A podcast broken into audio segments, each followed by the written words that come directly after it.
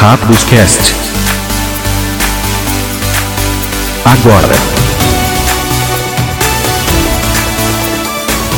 Alô, bem-vindos ao Hack dos Cast, o podcast brasileiro de Magic. Comigo, MP. E com ele, fala pessoal, não, não é mentira, não é mentira, nós voltamos. Ele se ainda lembra por que Hack dos Cast? Ah, se não mudou, aqui é BR ainda. Isso aí, aqui é o seu podcast brasileiro de Magic. É, estamos nas redes sociais também, para quem está ouvindo essa bagaça pela primeira vez e não sabe, né? Arroba HackDosCast em todo lugar e hackdoscast.gmail.com. É, primeiro, endereçando a nossa ausência aí, é por causa da vida, né, meu caro Matheus? É, não dá, às vezes. A nada mole vida. Nada mole. A gente só tem fim de semana para gravar e você tem filhos, nós dois temos trabalho. A gente às vezes. Acho que aconteceu duas vezes. Uma vez em que você dormiu e outra em que eu dormi.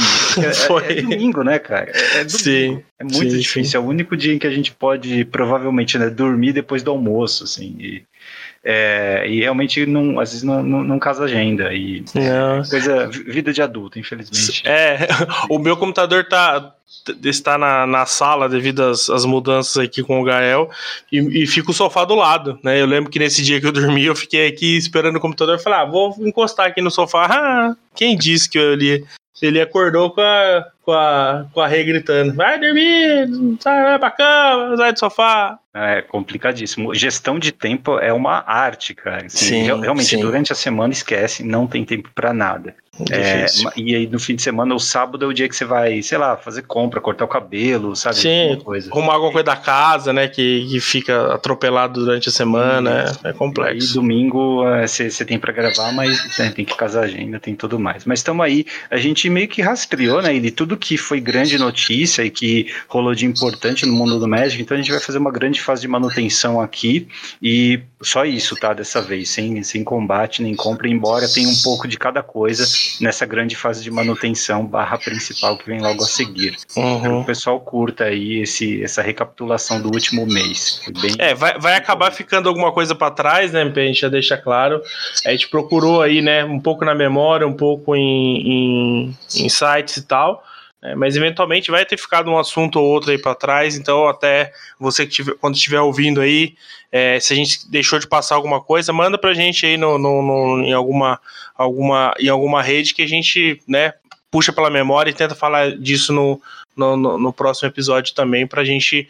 Que, que às vezes é interessante, às vezes são assuntos bons que a gente não conseguiu né, debater entre a gente aqui, então é sempre bom trazer essa discussão à tona. isso aí, às vezes não caiu na nossa peneira, né? Isso aí. E lembrando, quem estiver fazendo compras na Liga Magic, qualquer que seja o produto, né, pode usar o código RACDOS lá para dobrar os seus cupons se a compra for acima de 100 reais. E ainda avisa a Liga que você escuta nós. Sim, é esse mês. Deixa eu até conferir aqui, mas eu Tá no acredito. finalzinho de outubro ali. Melhor falar já o de novembro? É, se você for comprar aqui em outubro ainda, deixa eu ver aqui. Eu já até perdi até o, o link aqui. Peraí que eu vou achar, mas eu acho que são bundles de. De Ixalan. Só um minutinho que eu, que eu já acho. E. Cavernas Se- Perdidas de Ixalan. É, as cavernas perdidas de Ixalan. No. ah, Mês que vem, será que já vai ser o, é, o de. ah, eu, não, peraí. É, Ixalan é agora. Bando de Ixalan é agora. Ah, tá. É, Então. Deixa Será que eu, é kit de pré-release?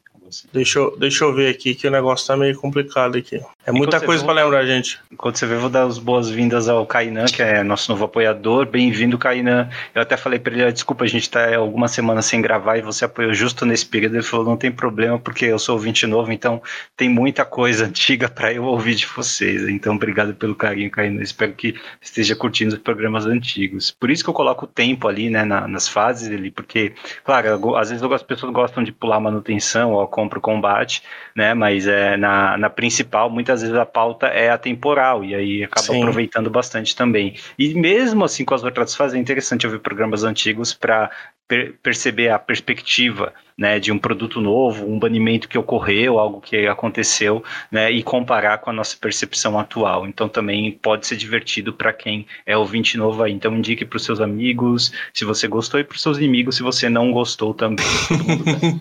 Todo mundo ganha, exatamente. Falando em ganhar, você encontrou aí ele? Encontrei. É, então, para outubro, né, que é o mês que, que se encerra aqui, É kit pré-lançamento de cavernas de as cavernas perdidas de Ixalan. É isso mesmo. Deixa eu conferir aqui. E para de... novembro são bundles? É, na verdade, o, o, de novembro a gente tem que olhar no e-mail aqui. É... Porque a gente ainda ainda não não saiu o banner ainda, né? E eu acho que não. É, não saiu ainda o, o oficial aqui. Bom, eu vou procurar aqui certinho e aí no, até o final do, do episódio aqui eu, eu comento o que, que é pro, pro mês de novembro, vai ficar mais fácil. Beleza, mas é sempre um prêmio nesse nível, né? sim, sim. Ou um kit de pré-release, algo assim, boa. É, e por fim, ele, antes de passar de fase, o quiz da semana. É, dessa vez é difícil, mas os jogadores old school devem saber, cara. Ele, o que faz Shahrazad? Nossa uma senhora! uma carta bem antiga, é, lá de Arabian Nights, é, de 600 dólares hoje, e a resposta vem lá na fase final. Para falar essa, essa, esse quiz, tem que falar o nome da carta sem errar três vezes. Notícias da semana, artigos e tudo que você não teve tempo de ler. Fase de manutenção começou a manutenção com uma notícia triste, mais atrasada, né? O Sheldon Mannery faleceu, é, se não me engano foi câncer, né? E ele morreu jovem. É, mas uh, né, uma, é uma doença que é assim mesmo, independente da idade, ela costuma tirar vidas. E ele, para quem não sabe, né, ele era uma referência em Commander. Ele é um dos uh, inventores do formato, né, um juiz de longa data e, como eu falei, né, uma pessoa mais velha, mas ainda assim jogador e muito envolvido com o formato. E estava é, até falando com ele aqui fora antes de começar o programa que é, a minha teoria é que a Wizard só deixou o Magic, quer dizer, um dos motivos da Wizard deixar o Commander é, ser curado, ter uma lista de curadoria de, de banidas e até restritas, eventualmente, se o comitê decidir, é, uh, pelo comitê, né, fora da Wizards, é por respeito ao Sheldon, né, e algumas outras pessoas que estão lá. Né? É uma forma de ser mais diplomática também, de dizer para a comunidade que olha, o formato não é 100% nosso, é da comunidade também, sendo o Sheldon esse pilar. Né? Então ele era uma pessoa bem, bem quista na, na, na comunidade, independente das escolhas do, do comitê, e é uma perda para o jogo como um todo. Né? Então fica aí a Sim. memória dele, se eu não me engano, até vai ter um Secret Lair dele em homenagem às contribuições que ele deu para o Magic. Sim, acho que vai ter, vai ter, acho que vai ter uma carta é, com arte. Não, não, sei, é uma arte em homenagem a ele. Eu não sei exatamente o que, que tem na, na carta. É, realmente, né? O Sheldon, o feito do Sheldon é, é gigante, né? Dentro do Magic. É, não, não, não acompanhava diretamente, assim, não vi muita coisa né, é, específica dele, mas o trabalho dele é inegável, né, em relação a, principalmente ao Commander, né, primeiramente como juiz, depois como, como a referência do, do Commander, né? É, várias pessoas até é, comentaram que é, o Commander é, só é o que é hoje em grande parte a, as ações do, do, do, Sheldon, né? É claro, tem mudanças em relação ao Wizards e tal, mas com certeza né, o trabalho dele com a própria Wizards, ou, ou, às vezes até e, e contra algumas coisas né, que a Wizards fazia, foi o que fez o Commander é, adquirir isso aí, e, e aí o contrário aconteceu, né? O Commander fez sucesso e a Wizards foi atrás do, do, do Commander é, e hoje é o carro-chefe de, de, de, dos produtos dela, né? É o, o, formato que é, que é a referência ali dos lançamentos da Wizards. Então, independentemente disso, é o comitê que continua banindo ou desbanindo. Sim, exato, né? Então eu concordo, eu acho que tem uma, uma, uma questão é, política aí, claro, né? Até para não desmerecer todo o trabalho que o Sheldon fez, mas eu acho que é, é, a forma como, como a Wizards tem operado em relação ao Commander hoje, acho que nem vale mais a pena ela, ela tomar o controle disso, é muito mais fácil ela lançar um monte de produto e assim.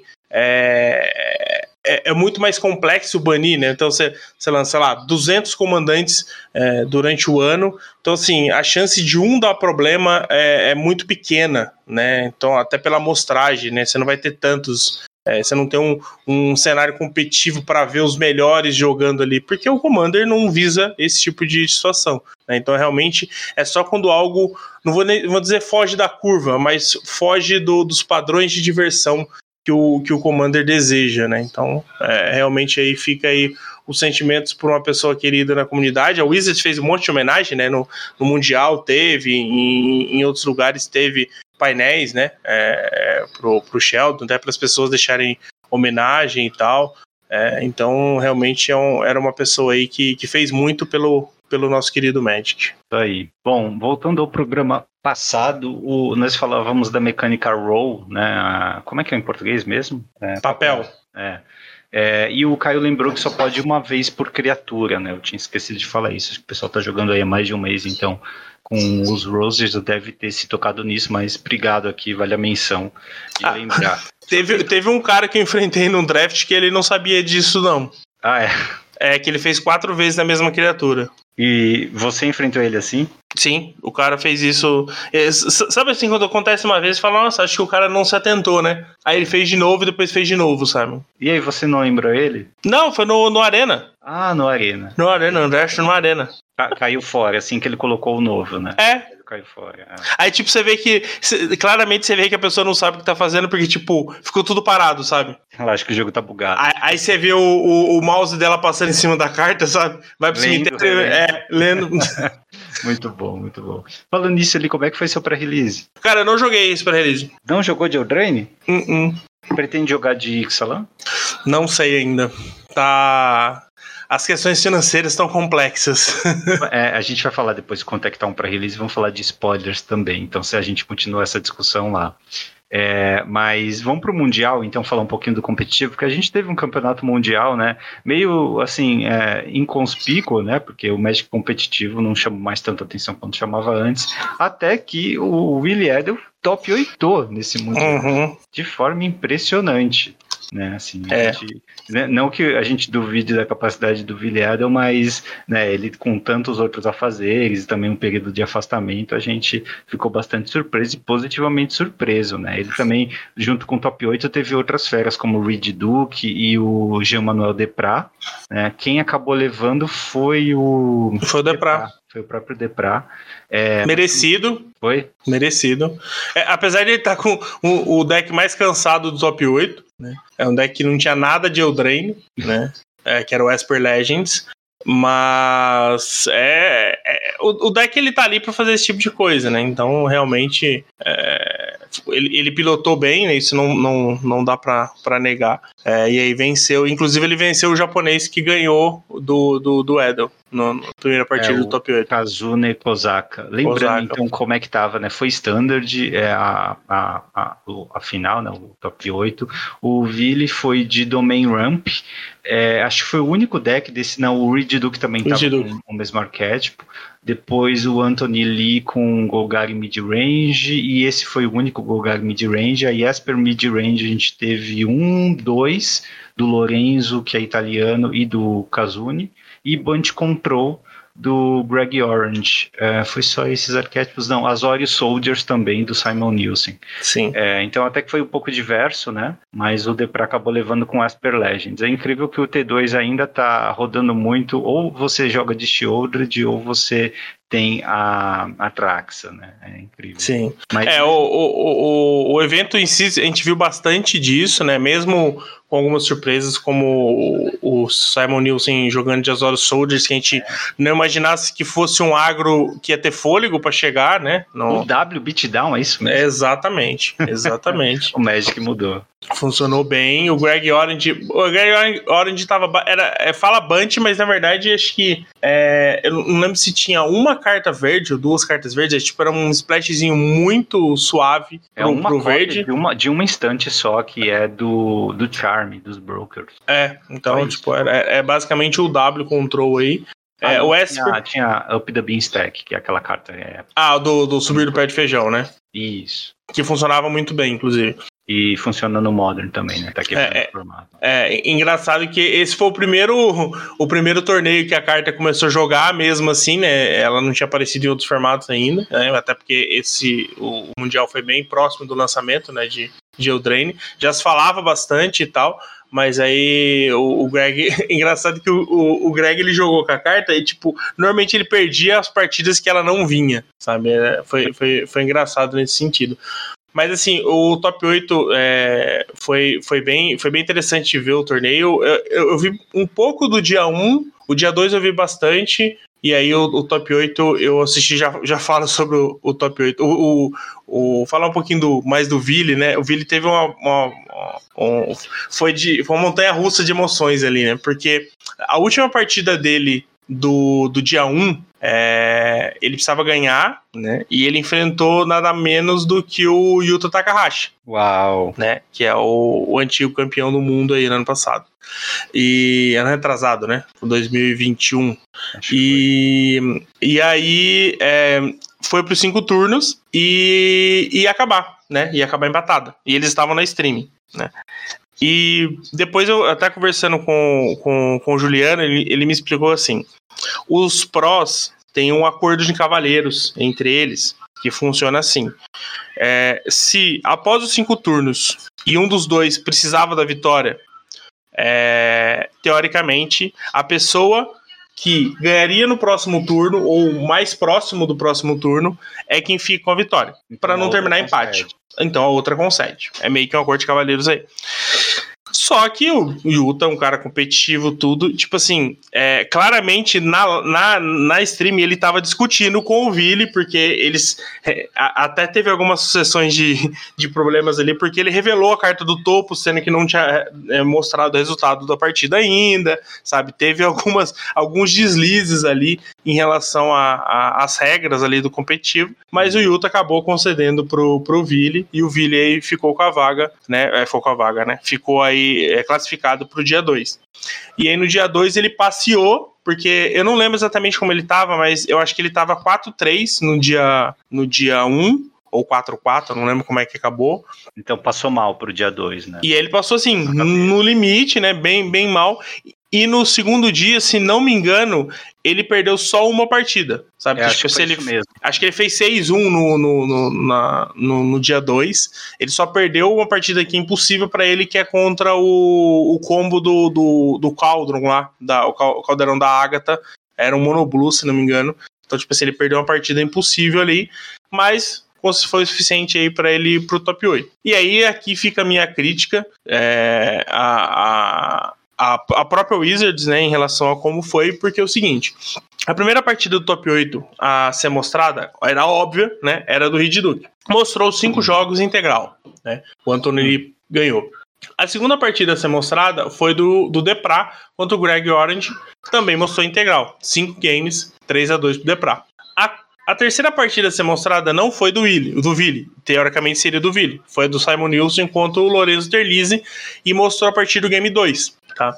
E foi para a partida do Ville. Ela começou a ser mostrada no começo do game 4, tava 2 a 1 pro Kazuni e a partida acabou muito rápido. O, eu, eu fiz a conta, eu acho que 7 minutos que o Ville ficou na, na transmissão. Enquanto o jogo do Weed Duke e o do Depra foi tipo uma hora e meia, porque eles aceleraram. Né? É, o, os jogos foram gravados, né? Então, assim, é, não tinha. Não tem aqueles comentários é, pós-side, né? Então, tipo assim, é só jogo mesmo e os comentários é, ao vivo ali. Ao vivo, né? É, durante as partidas. Não tem muita, muito tempo de análise fora do jogo até para ficar mais dinâmico o campeonato. Então, assim, eu fiquei muito chateado com, a, com isso. Acho que, né, como brasileiro, é, é, é, triste ver isso, né? Porque, assim, pô, é, eu fico pensando na família dele que tava assistindo ele lá, sabe? Também é, é bem chato é, esse tipo de coisa, né? Você se empolgar tanto e. É claro que a gente fica mais triste pela derrota em si, né? Mas, tipo, teria feito diferença eu assistir? Não, não teria feito diferença, né? O jogo já estava decidido. Mas nem por isso é, isso é, deveria ser tirado o direito de eu poder torcer. É, lembrando que o Vili é um Hall of Famer, né? Exatamente. Ele é uma pessoa importante para o jogo, reconhecidamente pela Wizards. Então, ele chegar aqui no top 8 de um, do campeonato mundial, não é qualquer Pro Tour, né, deveria ter sim uma, é, uma visibilidade maior, né? É para dizer e comentar sobre ele, a contribuição histórica dele. É, foi é muito triste ver, ver dessa forma. E é mais triste ainda que ele perdeu. Né? Só lembrando Sim. aqui, ele, ele tava com um deck de ramp, né? E Sim, o domínio ramp. Esse é um é quase que um bunch ramp, né? Ele, ele é, é base verde aqui e assim é, eu falei que alguns decks jogam de Atraxa, né? Esse é um deles, né? Tem duas Atraxas, dois Arcanjos da Ira, é isso? Archangel of Wrath. Uhum que é aquele que tem reforçar, é o arcanjo branco que tem reforçar preta e vermelha, né? Sim. Tem o Stomper verde, aquele 3 manos 4-4 que rampa. Tem a Lurus também, né? Não é a Lurus, perdão, é o Chrome Host é, Seed Shark, que é o de 3 manos, do, é 2-4. Nossa, tá aparecendo a imagem do, do Lurus aqui. É, no site da Wizards aparece a imagem da Lurus. Ué, faz tempo que ela saiu do T2. É, a invasão do Zendikar, que rampa. Né? A Nissa é aquela Nissa de 7 manas, mas que é transformada, né? ela pode ser por 5. Herd Migration, que é, é, um, é, um, tipo de ramp também. Sunfall, é, que é o, uma, uma cólera. É, Curious Briefcase, que é. Ele põe o soldadinho e compra carta, é né? E é um ramp também, né? Porque é. você sacrifica para adicionar cor. Faz o tesouro. Ele é um tesouro, na real. E é um deck que está usando uma carta nova, acho que a gente não falou dela ainda, né? Mas tem um ciclo de virtudes e tem a virtude da persistência, né? Esse uhum. ciclo é de Eldraine, é isso? Isso. Eldraine. E a virtude da persistência ela lembra muito uma carta chamada. que eu rodava no cubo, que era? Esqueci, era uma carta híbrida preta e branca, que é encantamento também de sete manas, que todo turno você voltava um bicho de qualquer cemitério para o jogo sob seu controle. Uhum. É, mas ela a, é, a aventura dessa carta por duas manas como feitiço, você dá menos três menos três para uma criatura até o final do turno e você ganha dois de vida. Eu tô falando dela porque quando eu revia a Eldraine para as cartas do cubo, né, meu cubo é vintage, tem 720 cartas, então não tem muito espaço, né? E eu realmente considerei essa carta aqui, substituindo um Smoother ou algum outro removalzinho preto por conta de ser uma aventura, né, para você poder ter a opção de jogar carta de sete manas, mas é cubo, é vintage, né, então não vou colocar, não vou diminuir a velocidade de uma carta só para ganhar dois de vida ou para ter a capacidade de jogar esse encantamento de sete manas, eu acho que é muito, é, é muito raro ele ser, ser efetivo no contexto do, do, cubo, mas é uma carta muito forte que ele está jogando duas no main deck ali. Né? Além disso, quatro Leyline Bind, essa carta é muito forte, Sim, né? Ele tá vendo jogo no, no Standard e dois ossificação, né? Então tem um pacote de removal muito bom aí. E lógico, lembrando, né? Não dá para copiar essas listas e achar que você vai ter sucesso no solo de local, porque é meta de, de Pro Tour, meta de uhum. Mundial, é bem diferente. Sim. É, o deck dele tava bem, bem coerente, né? É, não dá para dizer que, que tem apostas aqui, né? Era um deck bem sólido, é, é muito parecida com a lista do, do próprio Reed Duke, né? Tem, tem uma coisinha ou outra ali, se não me engano, acho que só o, o, o Seed Host, é, acho que, como é que é o nome do, do caranguejo ali? Chrome Host, Seed, Seed Shark, o caranguejo ali, é, que, é, que era diferente da lista do, do Reed Duke. Mas assim, é, dá para entender é, o porquê dessa carta tá ali também, né? Então é uma carta que ela entra antes, né? Ela consegue ser um bloqueador para contra decks mais agressivos, né? Pode ser uma criatura com evasão ali é, para conseguir levar alguns jogos do mid-range, né? É 2-4, né? É 2-4, né? 2-4 voa. Exato. E aí ele tem um efeito similar a do, do, do Sharknado lá, né? É, colocar. O... Só que ele coloca aquele aquele bicho incubado lá que você paga dois e transforma ele e ele é igual o número de marcadores que ele tem, né? Que sai em Firex. Ah, então, tá. então assim, é, ele acaba sendo bem interessante, né? Até para combater é, os decks mid-range ali, você pode colocar uma pressão e tal. Então, realmente é um deck muito sólido, tá? É, não dá para dizer ali que, que, que, que não foi é, bem pilotado, a gente sabe que foi, mas não foi uma, uma aposta, né? Não foi o deck que ah, não, né? surgiu do nada. É muito mais fácil falar isso do deck do Simon Nielsen, que ninguém esperava que esse deck pudesse fazer, ou até do Golgari mid-range do, do Anthony Lee. É, mas o, o, Mundial em si trouxe algumas. É, solidificou ali a Sheldred como uma das melhores cartas ali do, do T2 atual, né? Vai continuar. Enquanto ela estiver no T2, ela vai ser relevante, né? A própria Trax ali é, mostrou a sua força ali, né? É, teve um jogo, eu não lembro, acho que foi do último jogo do. Acho que foi o último jogo do. do, do Vili pra, pra ir pro top 8, ou a primeira partida do top 8, eu não me recordo. Na primeira partida do top 8 não foi porque não mostrou, foi, então foi a última mesmo pra ele ir, que tava, tava um a um, ele tava enfrentando o cara que ele precisava ganhar para ter certeza né, de, de ir pro top 8, porque como ele trouxe aquele resultado muito ruim, né, ele praticamente não podia perder, né? Então aí na, na última partida ali no G3, ele fez uma traxa no sufoco ali e ele comprou sete cartas. Uau! Ele conseguiu sete tipos de permanente. Né? Então foi um negócio muito absurdo ali que ele, que ele conseguiu.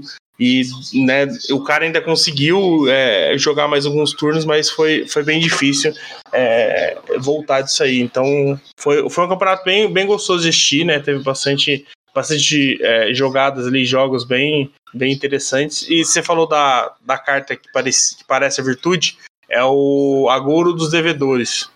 É Debtors New. Isso, bem lembrado ali. Obrigado. Que ele, ele é original de Pacto das Guildas, Guild é, Pact.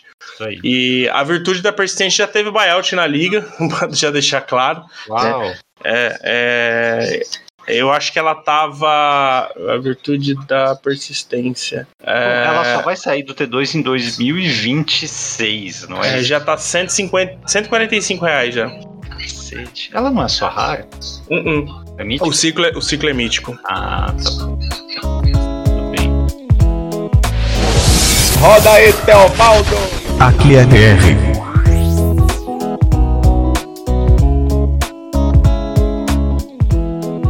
Bom, então é isso, né? Foi, foi interessante. O T2 tá legal, ele. Eu tô, tô meio por fora do standard, mas quando a Shieldred é uma das melhores cartas, me parece que não é tão ruim assim, exceto, né, que ela realmente deve travar os decks mais agro, mas não é uma carta com ETB, não é uma carta imbatível, né? Morre para Doomblade.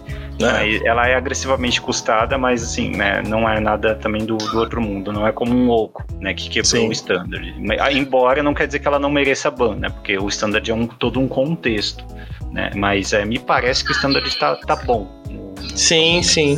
É, eu vi que vários outros decks é, conseguiram sobreviver, né? Então, assim, é, mesmo que a Shieldred. É claro que a Shieldred vai continuar firme, mas eu, eu, eu vejo que ele é, não é imbatível mais o deck, sabe? Eu acho que o Drain trouxe trouxe várias ferramentas ali para deixar é, os decks um pouco mais competitivos. Até o Mono Red se tornou viável de novo, né? Porque o Mono Red tem uma remoção para lidar com a Shoulders, que, uhum. que antes ele não tinha, né? E aí ele tem. Como é que é o nome da, da carta aqui, ó? É Witch Stalker Friends. Eu não lembro o nome dela em português.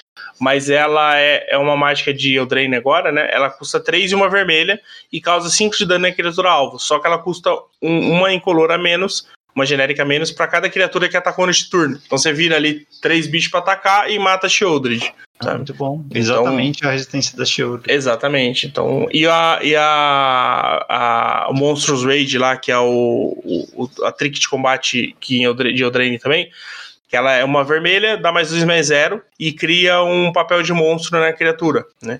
Então ela, ela ganha mais um mais um e atropelar. Então, assim, é muito forte porque é, você tem bichos ali com prowess, né? Como a, Swift Spear e tal. E, e, outras, né? Outras criaturas ali também que vão no deck. E aí você faz isso, o cara bloqueou ela porque ela tava com poder mais alto, e aí ela ganha mais poder e ganha trample, mata o bicho e, sabe? Então ah, realmente é, é, um, é uma carta que que fez o deck subir, além do Godric, né? Que ele é o, o bicho que vira dragão lá, né? Se, se ativar a celebração, ele é um 4-4 voar, sabe? Então, o, o deck deu uma, uma melhorada. Mas assim, Domain continua muito forte, o Esper Midrange continua também. O Azorius Soldiers deu uma subida, né? Tem algumas umas cartinhas interessantes jogando.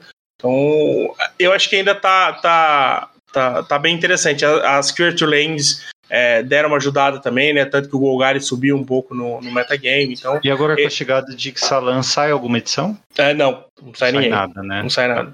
Boa. Bom, esse foi o T2, então ele vai continuar como está, exceto pela entrada de Xalan. Agora vamos para o mundo do business.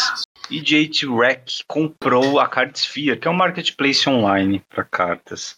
E além disso, Troll Toad saiu do mercado das singles de Magic né? Não quer dizer que é o fim do mundo do jogo, é só porque é uma, uma decisão mesmo da, da, da nível da, da companhia, né? E a Wizards teve a Hasbro, né? Teve o call com investidores, aquele que acontece todo trimestre, e algumas notícias de Magic aí pipocaram, né? Primeiro é que o Chris Cox comentou que sim, a série da Netflix está viva, ele está conversando com a, a Netflix com, sobre isso, e além disso o Magic também ajudou de novo, né, a sustentar a receita da, da Wizards e da Hasbro como um todo, né? Foi um, trimestre excelente para Magic. Lembrando que o último trimestre teve lançamento do Senhor dos Anéis. Isso, é.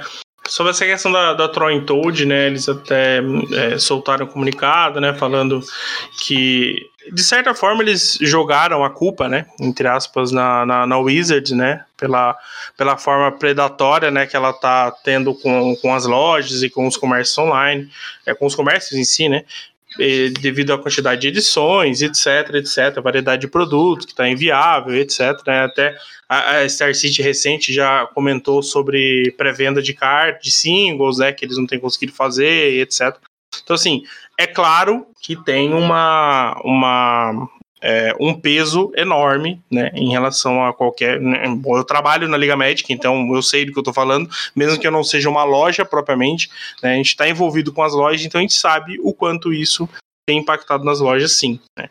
É, então é, não dá para não, não argumentar o quanto isso é problemático né, para as lojas. Dito isso, é, eu acho que o sair não é a melhor resposta, sabe? Porque assim, é, ela não tá saindo porque ela não tá vendendo. Ela tá saindo porque ela acredita que administrar essa quantidade de produtos tem sido um problema, né? E aí ela até cita isso na declaração, dizendo que outros card games novos estão melhores, mais amigáveis para esse nesse cenário e etc e tal. É, realmente, é, você tem hoje o Fab, né? É, surgiu há pouco tempo, né? O Flash and Blood. É, você tem o card game do One Piece, Digimon, que são mais recentes aí. Arcana. O próprio Arcana da Disney, né? Que tá, já tá trilhando um bom caminho aí, né? Já com... No Brasil ali? Oficialmente ainda não. Ainda não tem distribuição oficial no Brasil ainda, né? Ano que vem tem o card game do Star Wars, né? Star Wars volta a ter um card game aí, Star, é, Star Wars Unlimited, é, que até a gente teve é, a X-Place, é, é, a loja aqui de São Paulo, ela hum. colocou uma publicação que teve um, um várias né, lojas, lojistas, pessoas envolvidas no, no, cenário de card games foram chamados pela Galápagos, né, que é um dos distribuidores aqui no Brasil, e eles confirmaram que vai ter, vão ter é, distribuição oficial né, do, do, desse card game do Star Wars a partir de março do ano que vem, né? Que é o data do lançamento. Então a gente, uhum. novamente, depois de um bom tempo, vai ter um lançamento simultâneo com o mundo, né? É, de um novo card game. Então, acho que tudo isso também vem do reflexo, possivelmente até da, da, da, da Disney, né? Da influência da, da Disney aqui no Brasil, né? Que, que ainda é a detentora da marca, é, a relação de, do próprio, da própria franquia de Star Wars, né, no, no, no na, na, Latam, e também provavelmente até a Star Wars Destiny, né, que foi a última tentativa aí que teve de, de um produto direto de Star Wars, é, que falhou, não não sei exatamente os motivos, mas é, não foi Brasil, né, foi um negócio mundo aí que acabou falindo. É, então a gente não torce. Era um jogo ruim, viu? Não, não era. É, eu, eu, eu, sei que ele era um jogo caro, né? Eu acho que esse é uma, uma das reclamações que a galera tinha. É, ele teve muita crítica pelo fato de ser colecionável, mas em termos Sim. de lore, de fazer sentido a questão das cartas, dos dados, assim, tinha, tinha seu, seu charme. Tinha uma comunidade Sim. bem dedicada também, Sim. pessoal é. muito acolhedor. Sim, recente teve o, o Marvel Battle Scenes, né? Que também é né, todo o mesmo grupo, mas. É, que, que falhou no Brasil não por causa dos jogadores, né? Foi porque, por causa de licenciamento, né? Então, é, tem-se informações que não tem um, um, um card game para pegar essa galera. Então, talvez Star Wars seja uma resposta para atrair, né? Eu tô, tô conhecendo um pouco mais do card game ainda, mas me parece ser bem interessante. Ele funciona é, é, com aquela questão de, de líder, né? Então você tem uma, um comandante ali, né? E tal, uhum. e aí eles atacam a, a base, né? Um, um, um, líder tem o seu exército que ataca a base do, do oponente e vice-versa, né? Então é muito parecido com a te, própria temática do Star Wars. Mas, voltando ao caso da, da Troy Toad, então assim, eu acho que é, primeiro você tem essa questão é, do mercado, essa adaptação que você precisa fazer no mercado, que realmente tá, tá difícil. Mas eu acho que eu não sei se sair é a melhor forma, sabe? Eu acho que você pode trabalhar é, escolher um, um, perfil ali, né, traçar um perfil em relação à sua comunidade, etc. Sabe? Eu não sei se abandonar acho que me parece muito radical, sabe? Dizer assim, ah, agora Yu-Gi-Oh! e Pokémon vão sustentar o meu site e eu vou abdicar de Magic, sabe? Eu não sei o quanto isso é, é, é viável, eu sei que Yu-Gi-Oh! e Pokémon cresceram muito, né, no, no mundo inteiro, né? Pokémon hum. como a, a maior franquia do mundo de entretenimento, mas Yu-Gi-Oh! também cresceu e tal, mesmo com problemas, o card, os dois card games ainda continuam aí, né? Então, assim, não sei o quanto, é, quanto tempo vai demorar para Konami e Pokémon Company é, serem trabalharem similar a Wizards, né? Eles já, elas já têm feito trocas, tipo, a Wizards claramente tem copiado coisas que funcionam no Yu-Gi-Oh! e no Pokémon, e as duas também tendo, tendo feito coisas que já funcionam no, no Magic, né? Então, assim, é, querendo ou não, a ideia, o, o, que eu acredito que vai ser mais possível é que as três trabalham, trabalhem de formas similares, né? De acordo com o seu segmento.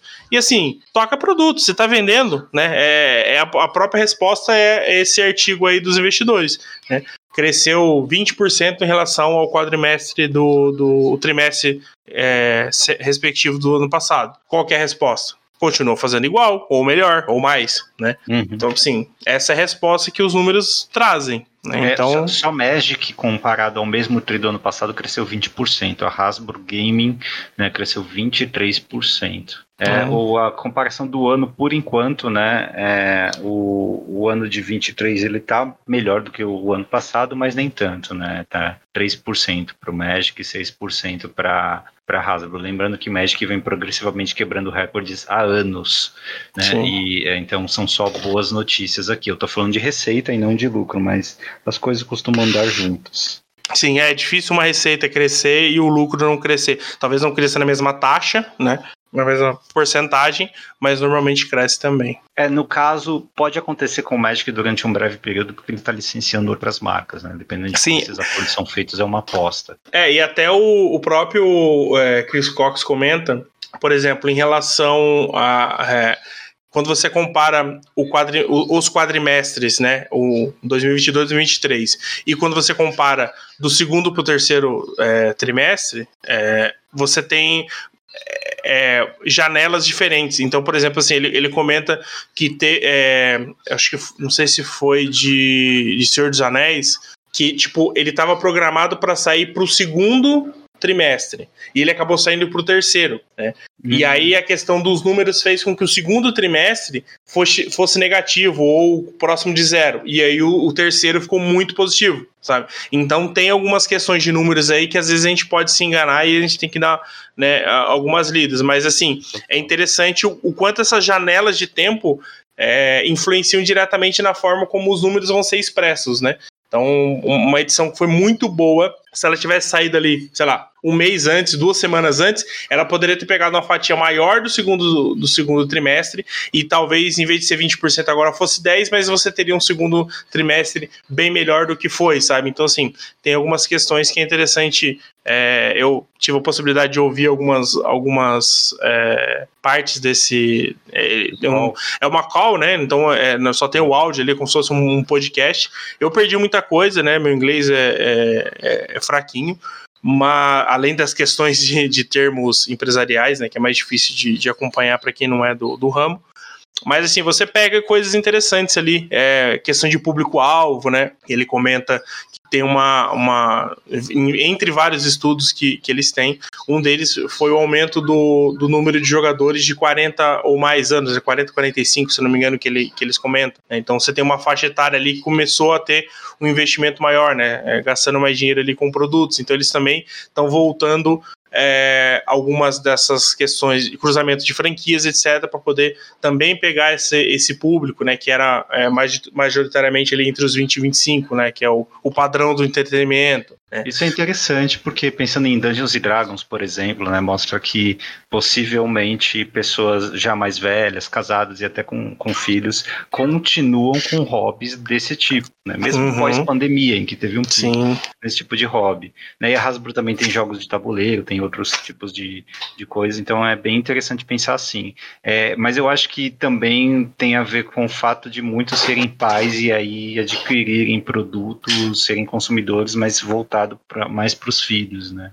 Eu não é. sei se eles têm como medir esse tipo de coisa, assim, se é uma pessoa de 40 anos passando cartão de crédito para comprar, né, My Little Pony, provavelmente ela está comprando para um filho, para um sobrinho, não para ela mesma. Uhum. É, é, é, claro que é, é, um pouco mais complexo, né? É, não sei né, fizemos uma pesquisa que disse isso, né? Então, assim, a gente não tem muitos detalhes em relação a esse tipo de coisa, mas é interessante que isso, de certa forma, tenha afetado, né, diretamente ali a forma como eles estão planejando, né? Ele, ele citou bastante essa questão de cruzamentos de franquias, não só para o Magic, mas para os outros produtos da, da, da Hasbro em si, né? Então, é onde ele cita essa questão com a, com a Netflix, né, é, as outras parcerias que, que estão te, está tendo no Match, né, a gente vai falar um pouco mais disso mais para frente ali, e, mas é interessante, né, ver o, o quanto eles estão é, preocupados, né, com esse cruzamento de, de, de, de, base de fãs, né, então, ele citou bastante a questão do digital, né, que eles teve o lançamento de Baldur's Gate 3, né, que é um, um jogaço, a galera gostou jogaço, bastante, jogaço. teve uma, uma repercussão extremamente positiva, né, até para tentar apagar o tanto de, de problema que a Wizards, é, a parte do D&D, né, fez aí com, com, com a parte de livros, licenciamento e etc, né, foi bem negativo, então é, isso dá uma ajudada também, né, questão empresarial, né? E, e, parece que teve um lançamento, chama Monopoly Go. Eu não sei se é um, um jogo para celular, eu não sei que plataforma que é, mas eles, eles comentaram bastante que isso foi um sucesso é, grande aí na, no, no, digital, né? Então é interessante que eles estão também inovando, né? Não, não só trabalhando. Porque, assim, por mais que o Magic seja uma, uma das, da, das grandes marcas, né? A parte de faturamento em si grande ainda é board game e esses brinquedos, né? Então você tem marcas aí bem estabelecidas, talvez não tanto no Brasil, mas mundo afora você tem aí é, é, grandes nomes, né? Em termos de, de brinquedos aí, ou qualquer área do entretenimento. E uma coisa interessante para lembrar, né? Chris Cox ele era o CEO da Wizards. Né, e ele que entrou uh, um pouco depois do, da definição do, do Fire, se eu não me engano, mas quando começou a entrar o licenciamento de terceira parte, né, no contexto do Universe Beyond, realmente era ele, era a mão dele aí, inclusive o Arena também é a mão dele. É, hoje ele é CEO da Hasbro, né, e porque ele promoveu o Magic a um novo status, né. Eu estou olhando aqui o resultado desse trimestre, ele 47% da receita da Hasbro Gaming é Magic. Tá? Uhum. É só uhum. Magic, não tô falando de Wizards, é só Magic. O que é impressionante, né?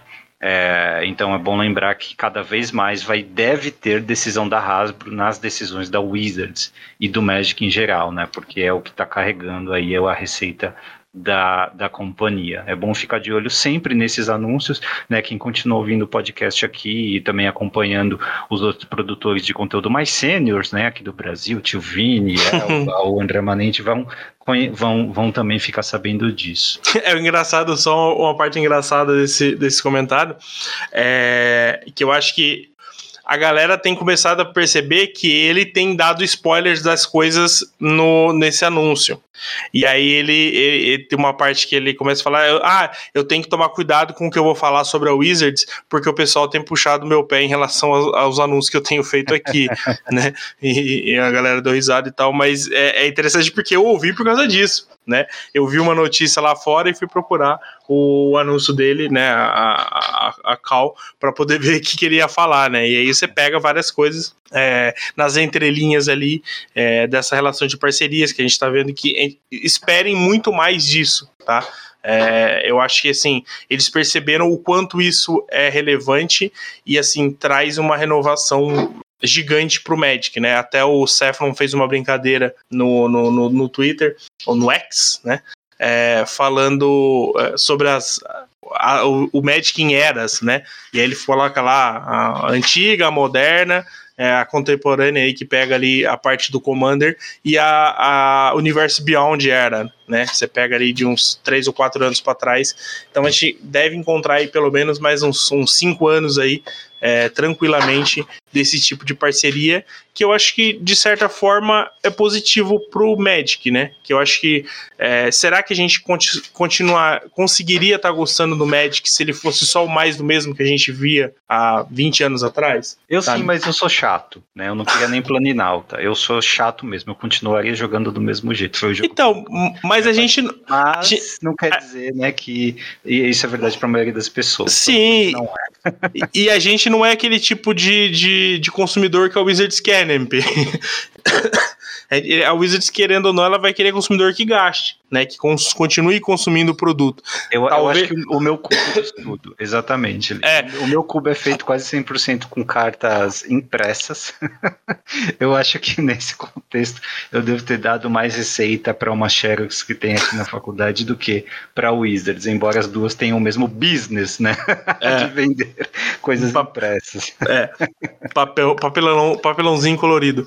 Mas eu acho que é, realmente é, é, esse tipo de, de, de é, modelo de negócio que a Wizard está adotando, né, é realmente é para trazer essa inovação, para não ter só pessoas de 40, 45, 50 anos jogando Magic, né? Ela precisa trazer um pessoal mais novo, sabe? Ela precisa continuar trazendo outros outros é, outros nichos, né, para dentro do, do, do Magic, e aí você tem um overlap, né, de, de, de comunidades dentro do Magic, até o, o, o, rapaz que trabalha com a gente no escritório lá do marketing, ele falou um negócio interessante, da mesma forma que o D&D é só um sistema de regras, talvez o Magic também esteja caminhando para isso, sabe? De ser um modelo de card game, que você consegue adaptar qualquer coisa, qualquer cenário, qualquer mundo dentro do que é o Magic, é ah, claro. Insight interessante. Né? É, é claro que é, uma coleção de Final Fantasy vai precisar de uma adaptação do pessoal de design para criar as coisas e tal. Mas assim, não, não, não é exatamente igual ao D&D, onde você cria, né? Você pega o sistema de regras. Mas assim, ele vai ser um sistema de card game similar a essa ideia de você conseguir adaptar qualquer coisa sem precisar é, é, mudar, né? A plataforma ali do, do, do jogo. E, né? e, entre nós, quem é que nunca sonhou de ficar criando cards? Quem é que nunca inventou hum. uma card? Escrevendo papel? Exatamente, eu, né? Eu, eu, jogava Dota um tempão, né? Uma, mais de uma década atrás. É, é, talvez duas. Primeiro Dota. E eu brincava de fazer cartinhas. São meus dois hobbies, éramos dois hobbies. Eu fazia cartinhas dos personagens lá do, do Dota. E pegava as imagens, tudo. Foi, foi, foi bem caprichado. E eu tentava fazer sentido dentro daquilo, usando as mecânicas do Magic. Acho que é mais ou menos isso. A gente já viu Street Sim. Fighter, Jurassic World, né, The Walking Dead, vários. Transformers. Mesma coisa. É, exatamente. É, então, assim, eu, eu fico feliz sabe? Eu, eu acho que assim, a gente pode tá, a gente tá vivendo algo que a gente, como nerd, a gente sonhou desde que quando era novo, sabe? De, pô, eu queria tanto jogar um jogo de tal coisa, eu queria ver tanto um personagem em tal mundo, sabe? Tipo assim, é, é, para quem jogava jogo de luta, né, o SNK vs Capcom, né, tinha esses cruzamentos assim, que eram coisas da mesma marca e tal, que, que tinha. É, para quem viu o cruzamento da DC com a Marvel, né? É, foi raro, mas aconteceu, sabe? É, é uma é. perspectiva otimista, mas eu entendo que, é, assim, os sonhos mais puros eram assim, eu queria ir muito para um plano de faroeste que a gente vai ter, né? Eu queria ter muito ir para um plano de conto de fado ou ir para, é, como é que é o nome do plano em miniatura mesmo? É, Segovia? Segovia, isso, que nunca vai acontecer, né? Então tinha esse tipo de sonho, que era tudo dentro do universo do Magic. Acho que algumas pessoas também sonhavam em ir além, né? Em talvez trazer outras franquias para cá, que é o que está acontecendo agora. Uhum. É, muito bem, é, boas, é, boas perspectivas aí, então, de manutenção aí da importância do Magic dentro da, da, da Hasbro. É, ele passando então para um outro anúncio, dessa vez falta, né? Falta de banimento, já que a gente teve nesse último período aí um anúncio de banimento. Não teve banimento, tá, gente? Nem no Commander Dual, né, da, da lista francesa, nem no Commander normal pelo comitê ou multiplayer, e nem né, nos formatos sancionados normais pela Wizards, né? Talvez tenha tido alguma mudança do Magic Digital ali no, nos formatos do Arena, histórico tal, um rebalanceamento de carta, mas é, em formatos de papel, realmente a gente não teve nada. E isso foi alvo de crítica, né, por muita gente. Acho que o T2 em menor parte, mas o Modern em maior parte estão sendo criticados, né? O Modern pela presença maciça, né, de decks do, deck, né, de do dos Scam, que é aquele deck que usa as encarnações, né? Então você praticamente não precisa de mana para jogar e basicamente como elas são removals, né? A fúria, a vermelha e a branca também e a preta que descarta a carta, elas acabam servindo de respostas muito contundentes para qualquer coisa que você faça no começo do jogo. E desde essa subir no pé de feijão, essa carta que entrou, ela acaba contribuindo muito bem para o deck porque te repõe vantagem de carta, que é o que você deixa, né? Você sacrifica para jogar essas cartinhas novas. É, então, assim, eu como não jogo Modern, não tenho jogado, né? Eu não tenho muita opinião sobre isso. Não sei se os últimos resultados evidenciam esse problema, mas o argumento ele não é falho do meu ponto de vista. Ele, assim, realmente me parece que é, esse é, é é, os efeitos dessas encarnações eles são é, disruptivos para qualquer plano de começo de jogo. Né? Você não vai conseguir manter uma Birds, né, uma Aves do Paraíso, um bichinho pequeno nos primeiros filmes do Modern, ou jogar com combo, já que vem sempre uma, uma carta de descarte. Então, é, nesse ponto de vista, eu consigo ver. Tá? É, eu acho que é, realmente o Modern ele tem sofrido, né, com essa, com essa essas encarnações aí, realmente, né? Te, teve esse, esse, essa ideia, né, de trazer o subir o pé do feijão pro deck, né? Até porque as encarnações, é, a Fúria, né, que vai pegar, na verdade é, é custo 5, né? Então basicamente só a Fúria pega, né? Mas assim, é, você poderia jogar no, no, no, deck do, do Omnaf, né? É, eu acho que acho que tá jogando, na verdade, o Four, o four Color ou Five Colors, né? É, Omnaf, porque aí você põe os quatro dele, você Leyline Binding, pega, né? A Solitude e a Fúria é, já pega, né? Então, assim, você já tem ali é, quatro das, é, das cartas mais jogadas ali, da, das melhores cartas do deck, já te repondo, né? Então, assim, ajuda bastante ali o, o deck a rodar, né? Mas re, realmente o Hack dos Scan, assim, mudou pouquíssima coisa, né? O deck continua ali sendo muito relevante ali. Normalmente é, 15, quase 20% do metagame, você, dos campeonatos grandes, você vê isso rolando, né? A galera que consegue vagas aí para showdown, realmente é, ou jogando com o deck ou conseguindo algum, alguma metacall aí que conseguiu navegar num, num metagame cheio disso. Né? Então a adição, a grande adição aí do deck foi o Archibald Master, né? Os orcs aí de Senhor dos Anéis, porque ele, ele consegue combater o que os outros decks precisam fazer para ganhar do Scan né? Porque você você quer ser disruptivo, né? Com, com luto, por exemplo, tirar a carta da, do, da mão do cara, e aí se o cara tentar comprar muita carta, o Archibald Master vai punir de novo, né? Então, é. assim, acaba é, atacando ali por dois lados, então realmente o deck continua sendo muito relevante dentro do metagame, e assim, uma das reclamações é o próprio Orc, né? Que, que realmente tem é, foi uma edição muito grande, muito boa para um deck que já é forte, né? Por mais que hum. ele tenha aparecido em outros decks ali, é, os outros têm tem, tem garimpado ali, né? Aquele, o, o resto do metagame que sobra aí. Então aí você vê o, é o deck do Egmoth, esse deck do Dominaf, o, o, o Footfalls, né? Os decks dos, dos Temurrinos. E o Amulet Titan que voltou a aparecer devido ao anel, né? O anel ajudou bastante o deck ali a, a sobreviver, né? Porque assim, aqueles dois, três turnos ali que você precisa normalmente para rampar e aí conseguir explodir, né? Com, com o Titã, o anel te compra esse tempo. Né? Então você não liga ali de perder dois, três de vida para comprar mais cartas e ali ter o seu combo para rodar, né? Seu combo, né? Seu, sua interação extremamente forte ali, que é o que faz o, deck realmente rodar, né? É. É, bom, uh, não sei se a Wizards endereçou isso via uh, tweets, algo assim, né? mas uh, se é um problema mesmo da comunidade, isso cada vez mais deve ser mostrado nos resultados do Magic Online, né? que é Sim. o que a gente normalmente usa para, a Wizards normalmente usa para tomar essas decisões. Bom, É, depois dos banimentos ou falta deles, vamos falar de Doctor Who, né? Saiu toda a coleção de Doctor Who aqui. É, foi um produto bem curioso, né? Ele foi um pesadelo para lojistas, né? A gente está falando de quase 1.200 cartas novas, né? Não é, é, únicas, né? Mas é contando todas as variantes, catalogar tudo isso, controlar o fluxo de cartas, né? Bem complexo e sendo um produto voltado para Commander, né? A gente sabe que tem procura, tem interesse, fica mais ainda, se aumenta a quantidade até de erros causados, né? Mas pelo pessoal que entende de Doctor Who, que é, consumiu de alguma forma o, o, o produto original, a, a, série original, né, daqui do Brasil, é, dizem que é um produto muito bom, né, em termos de, de lore. Eles acertaram na mosca aqui. É, eu não tenho conexão nenhuma com essa propriedade, então eu só fui ver as cartas mais fortes para cubo, né? E não encontrei nada tão relevante assim, né? Tem aqui uma uma saga vermelha que talvez eu coloque, mas fora isso, não comprei nada demais ali. E então por mim, assim, não é meio que indiferente, já que eu também não jogo é, Commander, a não ser que eu seja obrigado. Né? alô, alô, churráquidos.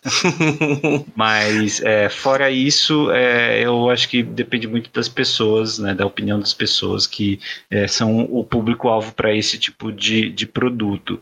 Pelo que eu vi, não tem impacto em formato eterno, mas como eu falei, eu não vi tudo tudo. Pode ser que uma outra carta acabe é, influenciando no Vintage ou no Legacy, né? E outra coisa que é mais for fun aqui, para quem gosta de Plane Chase, né? Tem vários novos planos também para brincar. Alguns relacionados, que todos, né? Relacionados ao Doctor Who aqui, ao lore dele.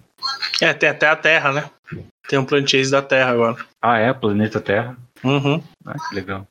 É, até a galera ficou é, comentando um pouco sobre isso, né? Que agora a Terra faz parte, né? Do, do, do, do multiverso do Magic, né?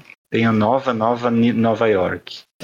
Nova Nova York, é, não, no plano da nova Terra. Tem a Lua também, que é no plano da, na, da Lua, né? E tem Pompeia, que é na base Terra mesmo. Sim. Curioso. Né? Mas assim, até sobre o, o, Eu também não acompanho o Doctor Who, apesar de é uma. dessas séries mais antigas, né? Que começaram há mais tempo, é uma das que, que eu tenho vontade de assistir. Ainda não tive oportunidade, até porque é bem difícil assistir, é, achar algum lugar. É, hoje não passa em nenhum lugar, né? É, parece que a, a Disney adquiriu os direitos de transmitir, inclusive vai transmitir agora no final de novembro o especial de 60 anos da, do Doctor Who, né? É Disney Plus, não tem? Não, não, não tem a, a, série. Não tem. Acho que tem. Talvez tenha a última temporada, se não me engano. É, mas vai. É, eles estão com o plano de ter toda a saga moderna, toda a série moderna, né? Que é, para quem não sabe, o Doctor Who tem duas séries, duas sagas, né? Duas. É, é, divisões. Ele tem a série clássica que passou na década de 60 e a, essa série moderna que é de 2000 alguma coisa. É, tá na 14 temporada, se não me engano. E, e né, estão esperando para sair agora na Disney Plus. Mas assim, em relação à homenagem, eu, duas pessoas que trabalham lá com a gente é, gostam bastante de Doctor Who e assim, falaram que eles foram é, muito bem próximos da perfeição, sabe?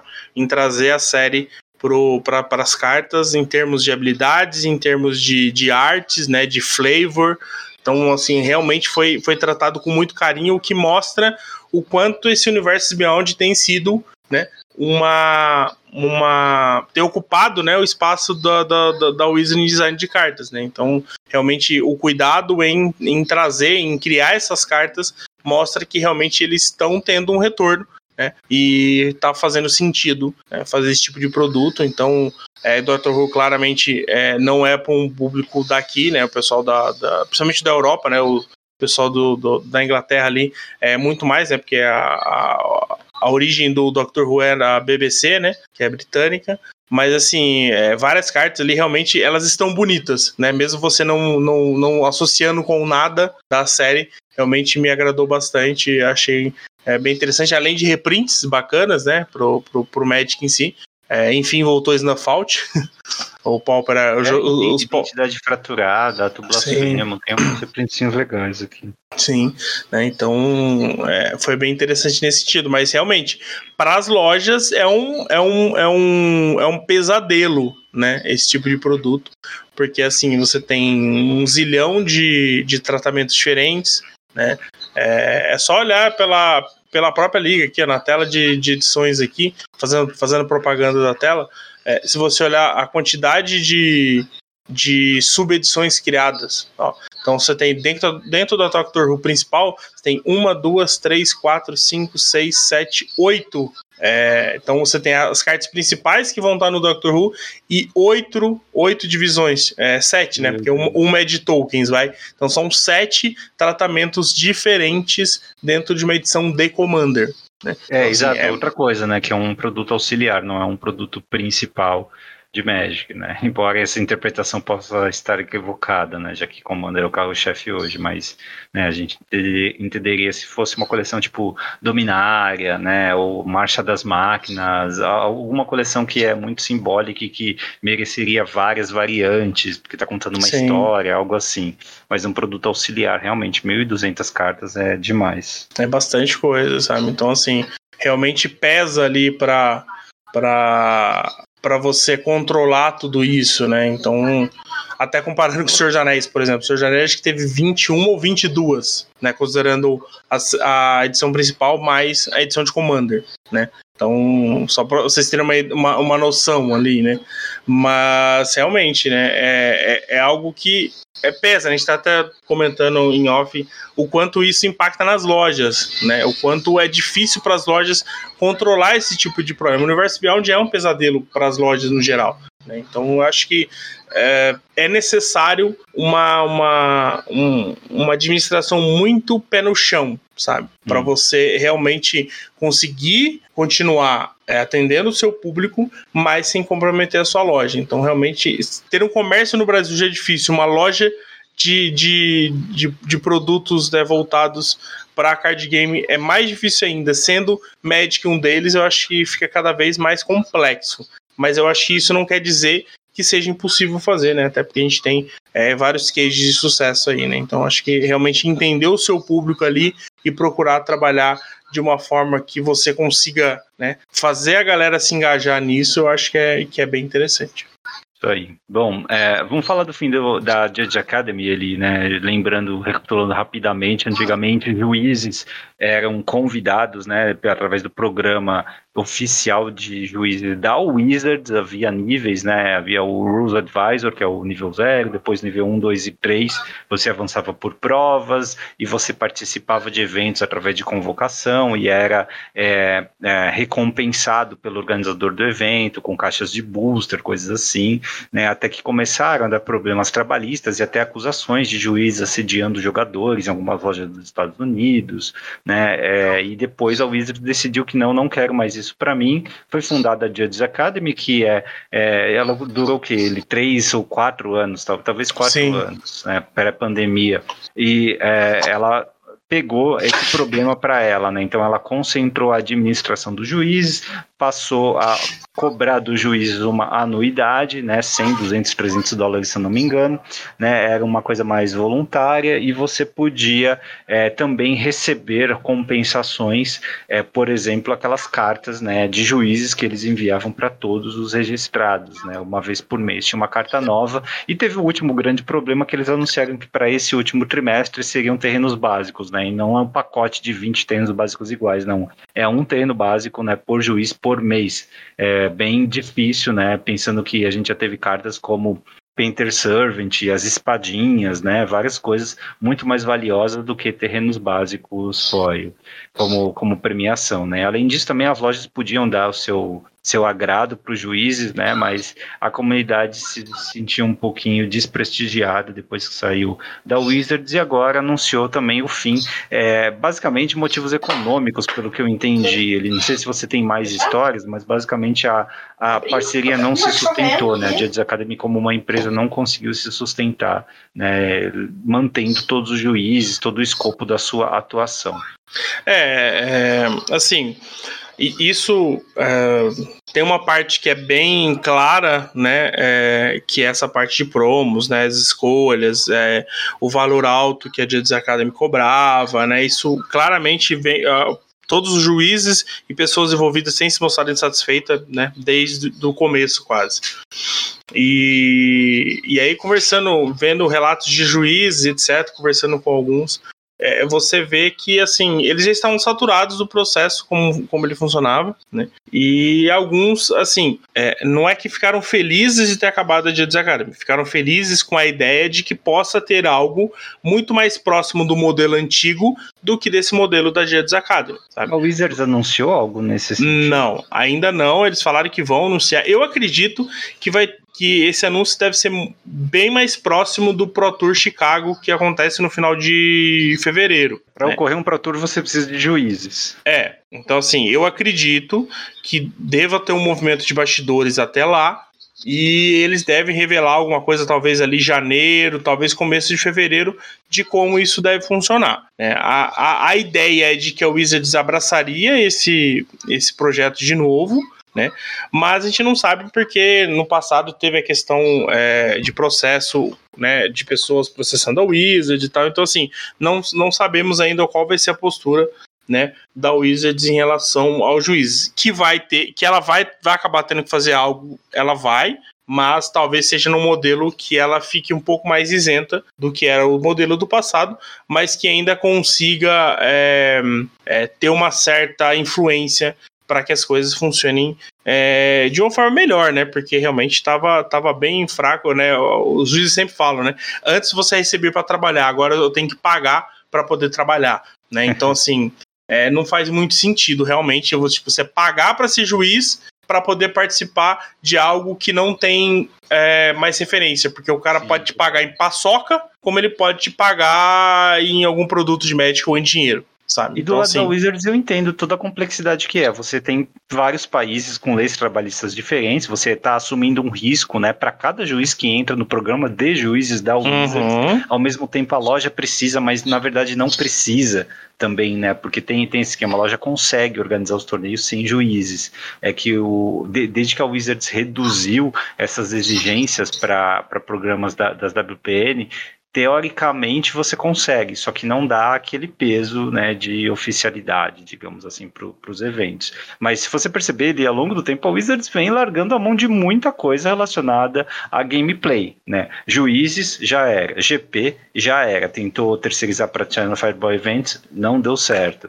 É, algumas, alguns é, escritórios locais, como o nosso aqui no Brasil, onde a Carol atuava, onde o Manoar atuava antes de falecer, já era também, cortou. Então, assim, apoio às lojas aqui está bem mais difícil, de acordo com o que você me descreveu, a gente tem ouvido né, de, de lojistas depois que isso aconteceu. Então, pô, são três coisas importantíssimas para o jogo local que a Wizards meio que largou a mão. Ela está interessada, inclusive, em vender diretamente para o jogador, que é o que acontece com os produtos de Secret Lair, por exemplo. Né? Uhum. É, então, ela ficou muito mais segura juridicamente para atuar no, naquilo que ela faz e até para vender diretamente para jogador. Então, por isso Sim. que ela está mais eficiente em termos de empresa, em termos financeiros, dando esse baita lucro para a Hasbro, mas criando um sentimento de descontentamento crescente na comunidade mais é, competitiva, né? Sim. E aí deixando assim a resiliência da comunidade falar por ela mesma. Então você que joga Pauper vai organizar um formato, um, um nacional Pauper, uma liga Pauper e vai ver se realmente as pessoas e as lojas conseguem contribuir. A mesma coisa para o Modern, para o Legacy e é assim que os formatos vão acabar sobrevivendo, sem o apoio da Wizard num evento massivo como o GP e provavelmente sem o juiz ou sem a forma de apoio a juízes que existia antes. Uhum. Né? E não é, quer dizer que seja o fim do México, o fim do mundo. Quer dizer, não, não, as não. pessoas vão se adaptar, as elites, é, elites vão continuar. Eu acho muito mais provável que ela comece a trabalhar, e eu, eu, acho que de, deve acontecer isso, que a Wizards ela trabalhar com as lojas ou com o sistema em si, para que isso continue, o, o, jogo competitivo continue existindo, mas com que ela não tenha que fazer isso diretamente. É, vamos esquecer Mundial e Pro Tour nesse momento. Né? É. Vamos pensar que a, a, base dessa estrutura, né, para que o, o, Mundial e o Pro Tour funcionem, você tem os showdowns, os regionais aqui e o sistema de campeonatos locais. Né? Esse é o massivo né, do, do, do Magic. Então, para que isso funcione, depende muito mais das lojas do que do, do da, da Wizards, né? Então, assim, o que eu acho que ela vai continuar é, por exemplo, as promos estão melhorando, tá? Então, assim, é, você já tem aquelas promos de ame sua loja, sabe? Você teve a promo da Lotus Petro. Tudo bem que é de 30 anos, etc. Mas com certeza isso repercute dentro da, da Wizard, sabe? O, como, o, o quanto isso foi bem aceito pela comunidade, sabe? Então você tem as promos. É, tem, uma, tem uma série de promos que eu não lembro. Elas vão ser entregues é, para as lojas da WPN. Eu não sei qual é o critério, não lembro. Tem, tem a matéria, eu vou tentar é, achar o link e vou colocar aqui. Mas elas são promos de personagens icônicos do Magic. Se não me engano, acho que tem do Anjo Serra, tem um outro Goblin. E eles estão. A, a imagem deles é eles dentro de uma loja de Magic se relacionando com Magic. Eu não lembro se estão jogando e tal. Então é, é, é uma, uma arte divertida, né? Então, hum. assim, mas é de, um, de, um, de uma carta bem conhecida. Então, assim, ela tem melhorado no sentido de, de procurar cartas é, é, emblemáticas, né, para você trazer um peso de nostalgia, e cartas é, boas para o competitivo, né, pessoas que são é, cartas que são aceitas bem jogadas no, no Commander e tal, para atrair um pouco mais é, é, para o projeto, né, de, de, de, de, cartas promocionais. Então, assim, eu acho que ela não vai trabalhar diretamente e vai continuar fomentando dessa forma. A parte de juízes, por exemplo, que é o, que é o, que é o tópico. Eu acredito que talvez ela vai fazer assim: olha, eu tenho um sistema de juízes aqui, ninguém recebe nada, talvez ganhe uma promo por ano, não sei. Você vem aqui, se inscreve, faz a prova online e você recebe o seu o seu o seu diploma. Você é juiz nível 1. Acabou. Sabe? Tipo assim, não promete nada, mas você é um juiz homologado pela Wizards. Ah, como é que você vai contratar? Não sei. A minha função é te treinar para ser juiz. Como é que você vai? Aí você, você vê com a sua loja, você vê, sabe? Talvez dar um incentivo via loja. Ah, se você apitar cinco torneios sancionados no mês da loja X ou numa loja da PN, você vai receber pela loja promo tal, sabe? Criar um sistema que ela se isente sabe? E faz a relação dela com a loja, mas de certa forma tá ajudando o juiz, sabe? Então, assim. É, se os ela... deixarem. É, se isso for legalmente possível, né? É, aí ela, ela não dá promo pro juiz, ela dá promo pra loja e a loja distribui como achar melhor. Ah, aqui são as promos de juiz do mês tal. Se você tiver juiz apitando, você pode entregar, senão você vende, você faz, sabe? Alguma coisa do tipo que ela não precisa trabalhar diretamente e, a lo, e, ela, e ela terceiriza essa responsabilidade para as lojas de novo.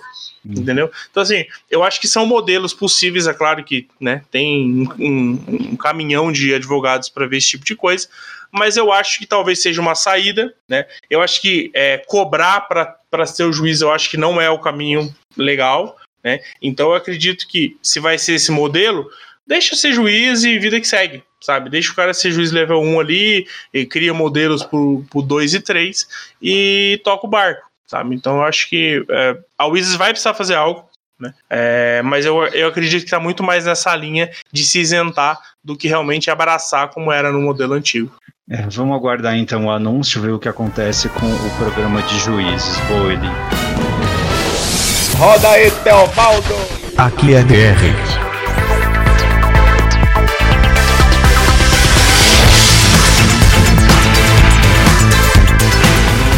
Passando então para o fim dos draft boosters, né? A Wizard, para quem. Quase não teve polêmica, né, MP? Vamos falar de mais uma. Para você ver. É, a Wizards vinha progressivamente sabotando os draft boosters, né? Quem é lojista sabe que ela passou a limitar a quantidade de draft boosters que você podia comprar e estava empurrando os set boosters e é, culminou agora em ela dizendo num anúncio que os draft boosters não estavam vendendo, né? Uhum, que coisa, né? Olha, temos um Sherlock Holmes aqui. Ai, ai, e, é, e, e, eu entendo assim que é, mesmo que você desse a mesma quantidade dos dois produtos para as lojas, os resultados mostrariam sim que o draft booster ele é o menos é, bem sucedido, tá? Mas é, é eu acredito que seja pelo fato de que as pessoas preferem abrir um produto legal, mais interessante, que é o set ou o collector, do que draftar. Poucas pessoas draftam, né? É, e poucas pessoas draftam também porque o formato ele não está muito bem divertido. É, porque a Wizards continua colocando cartas, por exemplo, cartas de Commander, é no Draft Booster, né? A gente já comentou aqui, eu falei várias vezes ali que se você tem um produto chamado Draft Boosters, coloca cartas para draft, né? É, faz uns reprints especiais para draft, assim como você traz cartas da lista para o set booster, traz cartas né, específicas para draft. Você, você molda a coleção para formar um, um formato de draft mais agradável, mais legal. Você não precisa, não precisaria né, é, criar esse estresse com, com o produto. É, mas enfim, ela não fez isso e acabou anunciando então o fim dos draft boosters. E ela ainda disse ali que ela está tentando salvar o formato de, de, draft com essa medida, tá? É, porque a ideia é que é, o, ela vai, na verdade, fundir o, o, Draft Booster com o Set Booster num novo produto chamado Play Booster, que lembra muito mais um Set Booster do que um Draft Booster, né?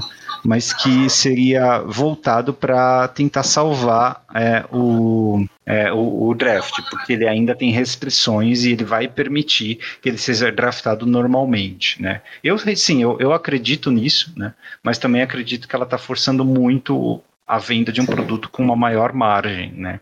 se você assumir aí, desculpa a premissa meio estúpida, né, mas que toda carta custa a mesma coisa para ser feita, né, é, que é um pedaço de papel impresso, tem a arte, tudo, mas enfim, é, ela imprime a mesma quantidade, só que vende por 20% a mais, né, então você vai gastar aí por draft uns 5, 4 ou 5 dólares a mais para draftar, o que aqui no Brasil são 20, 25 reais a mais, tá, é, eu acho isso ruim para quem drafta, eu acho isso desnecessário. A Wizards nem tentou fazer draft booster dar certo para assumir agora que ele tem que deixar de existir.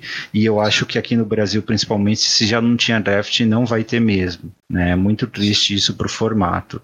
É, o draft, o formato vai ficar relegado ao jogo digital, ao Arena, tá? e talvez ao Magic Online. É, eu sinto muito, né? A gente já não tinha GP, já não tinha um lugar para draftar, para passar o dia draftando, comprar aquele pacotão de jogar seis eventos de draft ou selado, né? Ele é, mas agora acho que muito menos, né? Vai ter muito menos apelo para isso porque o preço aumentou. É, é, eu não sei se tem algo positivo em tudo isso. Né? A gente está perdendo uma carta também no novo Play Booster, vai ser 14 cartas. E é, acho que isso mostra, assim, solidifica a percepção que a gente tem da Wizards, né? Dela ser muito mais objetiva, eliminar a gordura e forçar a gente a consumir o produto que dá mais margem para eles e nos adaptar a esse, essa nova realidade. É, eu, eu juro que eu tentei ser otimista né, no, no dia do anúncio, né, procurando formas de de tirar os, os pontos bons, né, é, anunciados, mas assim, não consegui, sabe? Não, não, não foi algo que assim, é, vamos, vamos lá, assim, eu entendo que o booster, o play booster em si, ele é, ele é o melhor dos dois mundos, né, o produto. Né? Ele, ele é muito mais simples, né? Tudo que você abrir nele você vai jogar no seu limitado e etc. Né? Então, assim, ele é, ele é mais simples para qualquer tipo de jogador. É, ele é agradável. Né? Melhor é, não, eu, é, eu, vou deixar a parte preço para falar por último, né? Tá. É, mas, assim, é, então ele é amigável para quem começa, para quem não conhece, não precisa entender que você tem pacote diferente para jogar. Né? Ele é muito mais agradável para quem já joga, né? Porque você tem ali é, slots com cartas com é, tratamentos diferentes, né? Você tem uma, uma possibilidade maior de cartas raras saírem no, no booster, né? raras e míticas. Então, assim, você tem um aumento expressivo de power level também, né? De, de, de possível power level, né? Devido à estatística aí de aumento de, de raridades, né? De, de slots de raridades. Então, assim, essa é a parte boa. Sabe? Agora, a parte do preço, é, ela parece mínima, mas não é. É a que mais impacta no processo todo. Porque você tinha um produto A e um produto B, onde você percebeu que o B começou a vender muito mais do que o A porque você forçou que o B vendesse mais. Tá? Porque você alocava de forma diferente os produtos. Então, enquanto a loja, a loja só podia comprar duas caixas de, do produto A, que é o Draft Booster, ela podia comprar ilimitado do B, sabe? Isso aconteceu no mundo inteiro. Porque ela forçou isso a acontecer. Então, tipo assim, não é que as pessoas gostavam de abrir mais isso. Era porque só tinha esse para abrir, sabe? E aí, é, o booster em si foi encarecendo, né? Então, você saiu lá eu não, vou nem, eu não vou nem comparar aqui no Brasil, que é um pouco mais difícil pela questão cambial. Mas saiu lá de um dólar e alguma coisa que foi no passado e hoje já tá 4 dólares, eu acho que tá o, o booster. Então, assim, ah, mas o hobby todo encareceu. Realmente, o hobby todo encareceu, né? Pós-pandemia as coisas ficaram bem mais difíceis, etc, etc, etc. Eu sei disso, né?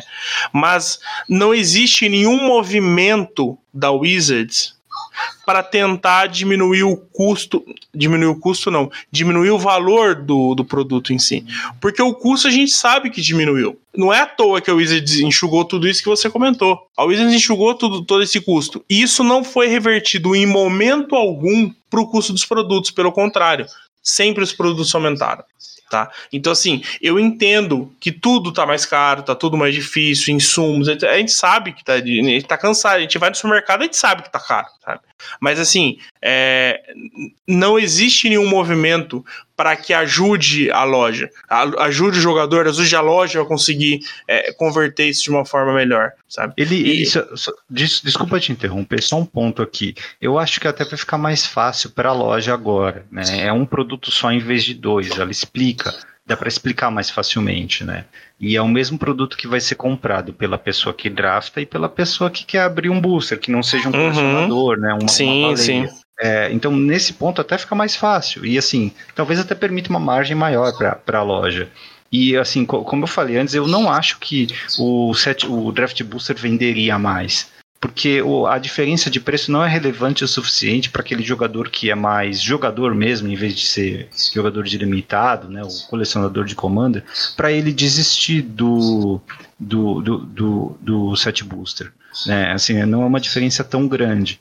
Então, é, considerando os dois pontos, eu até acho que tem uma certa razão de eles assumirem é, que, mesmo que tivesse a mesma quantidade dos dois, venderia muito mais o set booster. Não, eu Mas, concordo. Assim, não tira o fato de eles não terem trabalhado para fazer o draft booster. Exato. Eles é, é, trabalharam o contrário, para fazer o set booster dar certo. Exato. E machuca um pouquinho. Sim, é, essa questão da loja realmente é, é conversando com lojistas e ouvindo declarações de lojistas, todos eles estão mais contentes nessa questão. Porque assim, se o set booster era o que vendia na loja, primeiro porque não tinha o draft booster, segundo porque é, não tinha selado, e então assim, a pessoa queria abrir algo legal, o, o set booster era. A gente falou várias vezes aqui no episódio. Tá?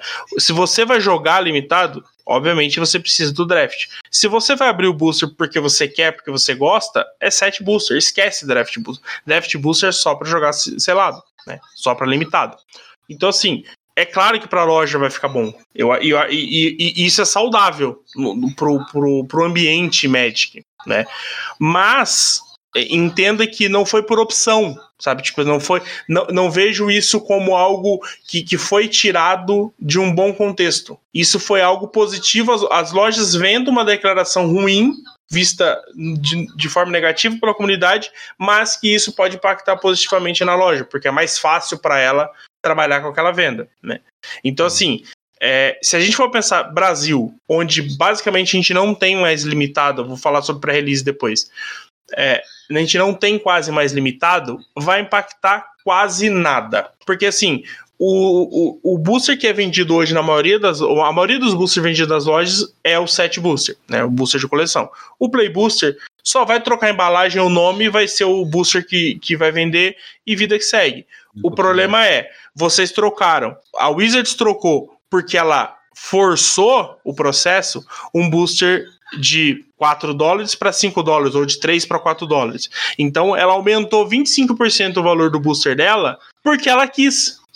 Porque a desculpa apresentada é, a gente sabe que é esdrúxula, sabe? Porque foi ela que criou a situação que fez com que o produto não vendesse. Né? Aí é que tá. Esse é o problema de acontecer algo de você ter dados e que, que suportem a mudança, né? E você deixar a dúvida da motivação, né? É como a gente está vendo com a guerra agora, né? Nenhum país ataca o outro sem motivo, senão você vira o bandido. Mas uhum. a partir do momento que você é atacado por algum motivo, né? Você você tem o direito teoricamente de revidar. Né? Você pode ter gente que vai assumir que a sua, o seu revide está desproporcional, como algumas pessoas estão falando agora, né, na guerra do Oriente Médio, ou pode ter algumas pessoas que dizem não, tá na medida certa, porque é uma situação sem solução. Você tem que eliminar completamente a outra parte. Então, nessa dúvida, a agenda, independentemente da motivação, a agenda dessa parte continua sendo a, a mesma Né? Uhum. É, é, é, é eu acho que é similar do que a gente está tá vendo agora com, com a Wizard, sem juízo de valor nenhum, tá? Sem dizer se é certo ou se está errado. O fato é que existem do, duas coisas que convergem, né? É, duas explicações que convergem para uma única ação e que é, você pode assumir que a empresa está sendo desonesta porque ela sabotou o próprio produto para ter um produto de maior margem, e, ou você pode assumir que ela está tentando salvar um formato que ela não tinha condições de suportar antes. Uhum. Que essa foi a maneira que ela encontrou. É, eu, eu pessoalmente acho que é, a Wizards não se esforçou para salvar o limitado que ela devia ter até forças internas ali, acreditando que limitado só no, no, no Arena e no Magic Online e pronto, não devia ser fomentado no papel. O papel é para colecionar, é para jogar Commander, é para jogar formato construído, nada de limitado, até porque é difícil de promover o jogo assim. Qualquer stream de limitado é bem difícil de, de acompanhar. Né? E você gosta de power level, tal, que é coisa que você tem mais no, no construído. É, mas é, eu pessoalmente eu sou muito fã de limitado, então não vou falar sem parcialidade aqui. É, eu gostaria de ver mais limitado no papel e eu acho que a Wizards não teve cuidado com o formato que deveria ter. Né? O draft existe desde o final da década de 90, do meio para o final da década de 90. Né? E é, é ele assim, tem, proporciona experiências fantásticas ele. Sim, né? sim, histórias toda, fantásticas. Toda vez que a gente se reúne para jogar, né, nas raras vezes que a gente faz isso, talvez uma vez por semestre, entre amigos e apoiadores do podcast, sempre tem pelo menos metade do dia dedicado a um formato limitado. Né? Uhum. Pode ser o formato do momento, pode ser um one set, pode ser o cubo, mas sempre tem né? É super democrático, é divertido, mas enfim, são méritos do, do formato, assim como todo formato tem seus méritos. Né? É, agora, eu acho injusto a empresa é, direcionar 100% dos recursos para, é, basicamente, colecionadores, jogadores de multiplayer, de, de, de Commander, né? E aí, é, é a forma como eu vejo que eles estão enxergando o Magic hoje. Eu acho um equívoco e é, tá alimentando cada vez mais esse sentimento de abandono do jogo, sabe? De que, poxa, se seu formato favorito está sendo sabotado, ele está ficando mais caro, né? Por que, que você continua apoiando a empresa? Por que, que você vai continuar jogando? Né? Assim, é, não vou culpar ninguém de abandonar o jogo nesse momento. Né? Fazendo assim, não, não vai terminar limitado, tá? A gente não vai entrar aqui né, ele no, no, na descrição do Play Booster em si, né? Assim, são 40 cartas da, da The List agora, em vez de 300 antigamente tal. Tem uma carta de arte, tem ficha e tal. Assim, as pessoas podem acessar o, o anúncio da Wizards para isso. Até porque já faz um tempo. Mas se dá para jogar limitado tranquilamente. Se eles continuarem acertando no equilíbrio das cartas, a gente pode ter formatos é, fantásticos, formatos né, top 5 da uhum. história da, daqui para frente. Sim. Né? E até, quem sabe, potencializados por essa, é, essa imprevisibilidade, da, essa alta variância né, da, da, do slot da The List, né, até por alguns boosters virem com duas, três é, raras potencialmente. A gente pode ter histórias assim, né? É, mas eu gosto do eu gosto da ideia de você moldar o booster para o limitado né, e não é, ter essa, essa aberração, esse amálgama de coisas que a gente tá para ver aí. Mas é, enfim, eu... desculpa, fa falei demais. Não, não, eu, eu, acho que faz todo sentido a gente é, é, detalhar esse tipo de sentimento, porque eu acho que é, é boa parte do que quem, quem acompanhou né, a live da Wizard falando sobre isso, etc, etc, até um, um QA falando sobre isso. E, e assim, é, realmente, essa questão, avaliando só o, o, a formação do booster e o que ela pode, o que esse booster pode proporcionar, realmente pode ser muito positivo, sabe? Esse slot da Elite é, é bem bacana, né? Você ter. É, vão ter duas cartas comuns a menos, né? É, inclusive a coleção vai ter cartas comuns a menos, vai ter. É, vão converter 20 cartas comuns para 20 incomuns, né? Então você, querendo ou não, você tem um aumento de power level aí, né? É, então, assim, a, o, o, formato realmente pode ser bom. Né? A ideia pode ser muito boa, a estruturação do novo booster pode ser muito boa. Não precisava custar o que vai custar. Exatamente, esse é o ponto. É, ele podia ter o mesmo custo do Draft Booster, por exemplo. Eles podiam ter feito. Cara, seria tão mais simples se ele. Ó, vai ser tudo assim e ele vai custar exatamente o que o Draft Booster custa. Ou, Sabe, ou a gente já sai. fazer isso no Draft Booster e deixar o set booster como tá. E é, mudar fazer as 40 cartas da The List voltadas para aquele formato que, limitado específico. Que, que, seria basicamente a mesma coisa, né? Tipo assim, é, é, é, vamos fazer esse novo boost, ele vai custar a mesma coisa que o Draft Boost, sabe? A Wizards estaria sendo, estaria sendo não vou dizer aclamada, porque tá todo mundo reclamando de alguma coisa ainda. Mas, tipo assim, entenda que o, o, o jogo em si não ia ficar mais caro, sabe? É, a, a, ideia, aquela ideia bonita do Maro de ah, não, mas você vai estar tá tirando mais cartas raras e etc. Cara, mas se o booster é mais caro, não vai fazer diferença nenhuma você tirar mais carta rara. Uhum. A carta rara vai ser mais cara. Então, assim, é, é um negócio que, sabe, é, não resolve. É, você cria um problema para resolver um, uma solução para resolver um problema que cria um outro, sabe? Entra num, num ciclo. Então, assim, é, eu entendo a ideia, mas realmente essa questão do preço é um problema. Por quê? Pré-release.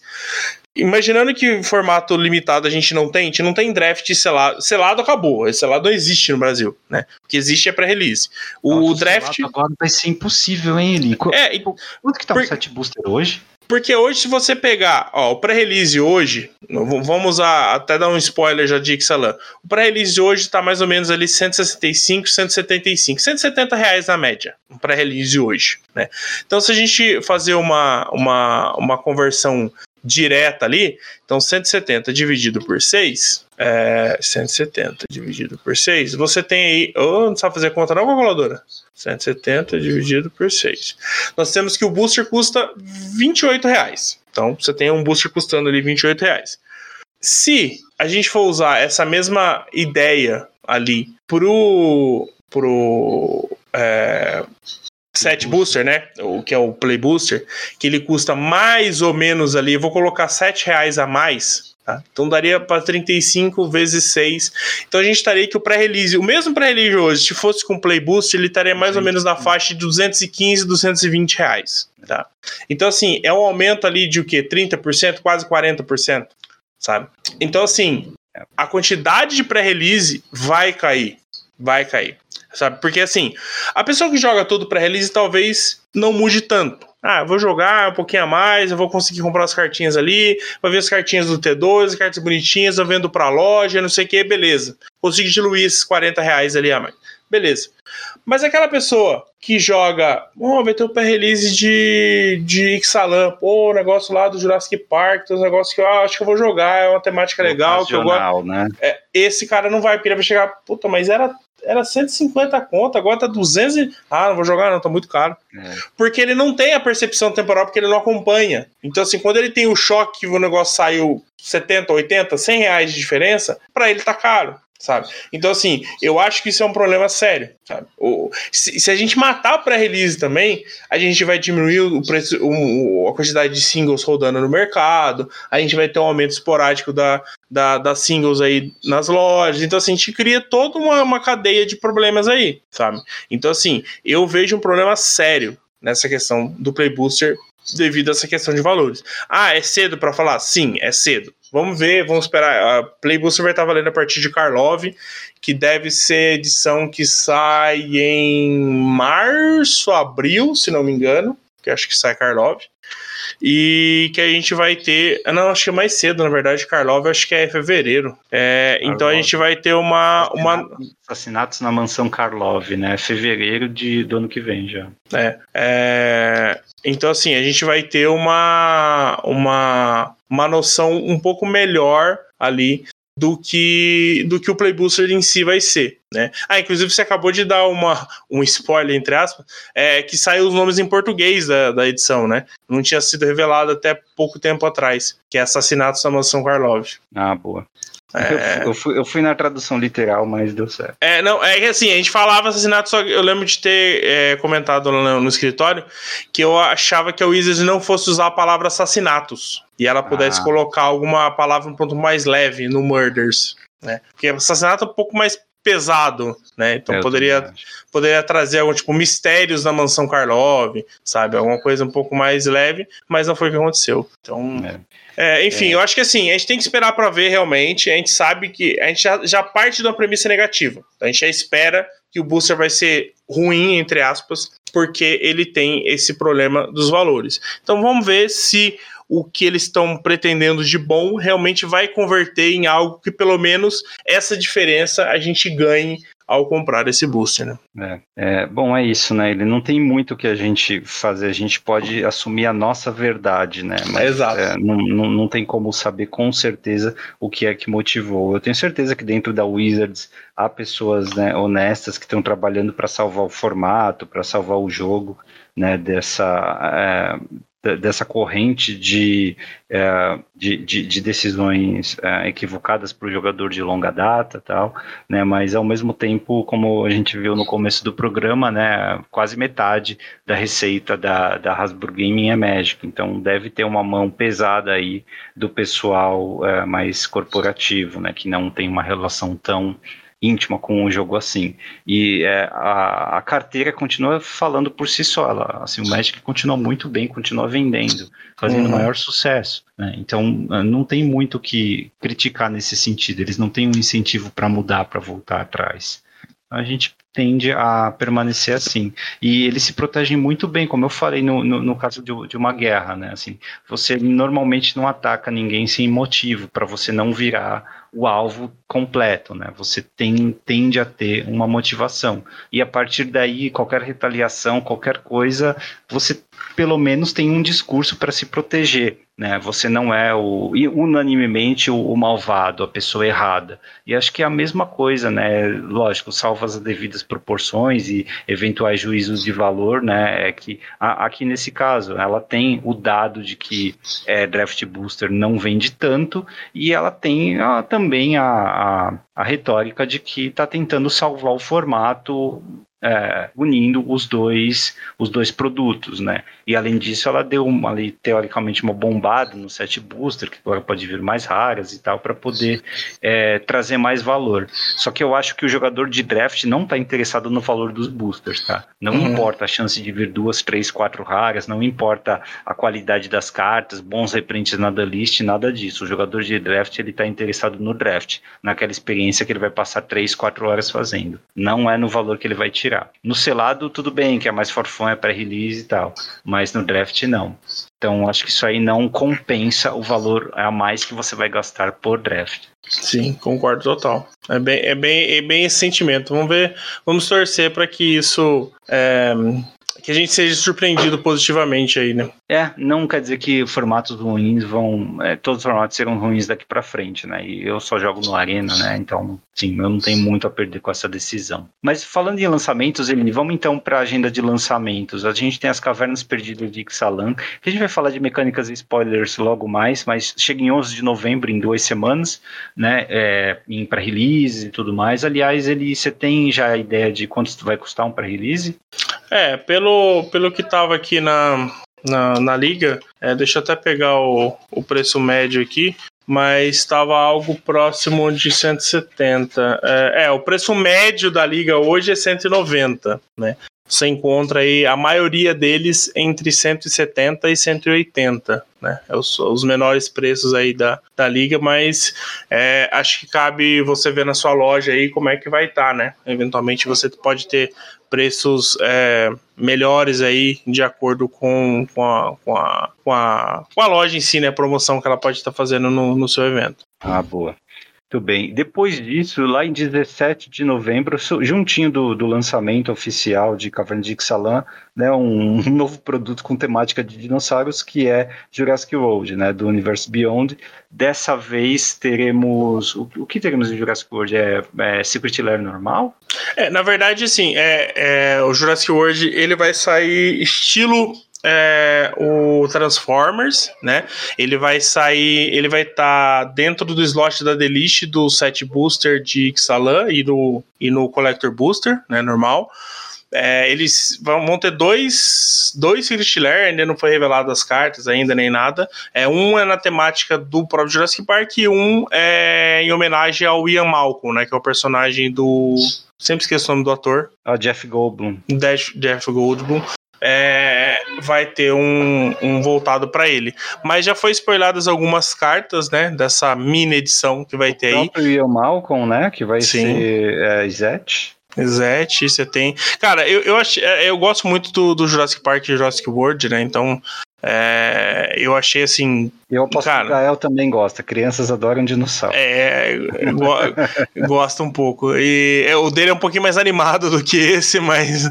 É, cara, tipo, a carta do Tiranossauro com o Alan Grant falando não se, não se mexa, né? Não se mova. Ah, muito a, legal, né? A vida acha um jeito, né? Que é a frase do Ian Malcolm. Life finds, finds a way. É, tem a, a, a, carta do Parque Dinossauros, né? Que é uma saga, que aí o, o, o lado da frente é um boas-vindas ao, é o nome da carta, né? Que é a parte da saga, e ela flipa num terreno lendário que chama Parque dos Dinossauros. Né? Dá então, até pra assim, ouvir o score do John Williams agora. É, cara, eu achei sensacional. Além de ter os próprios dinossauros, né, conhecidos ali, é o Indominus Rex, o Indoraptor também, que é do, do, do Jurassic World agora.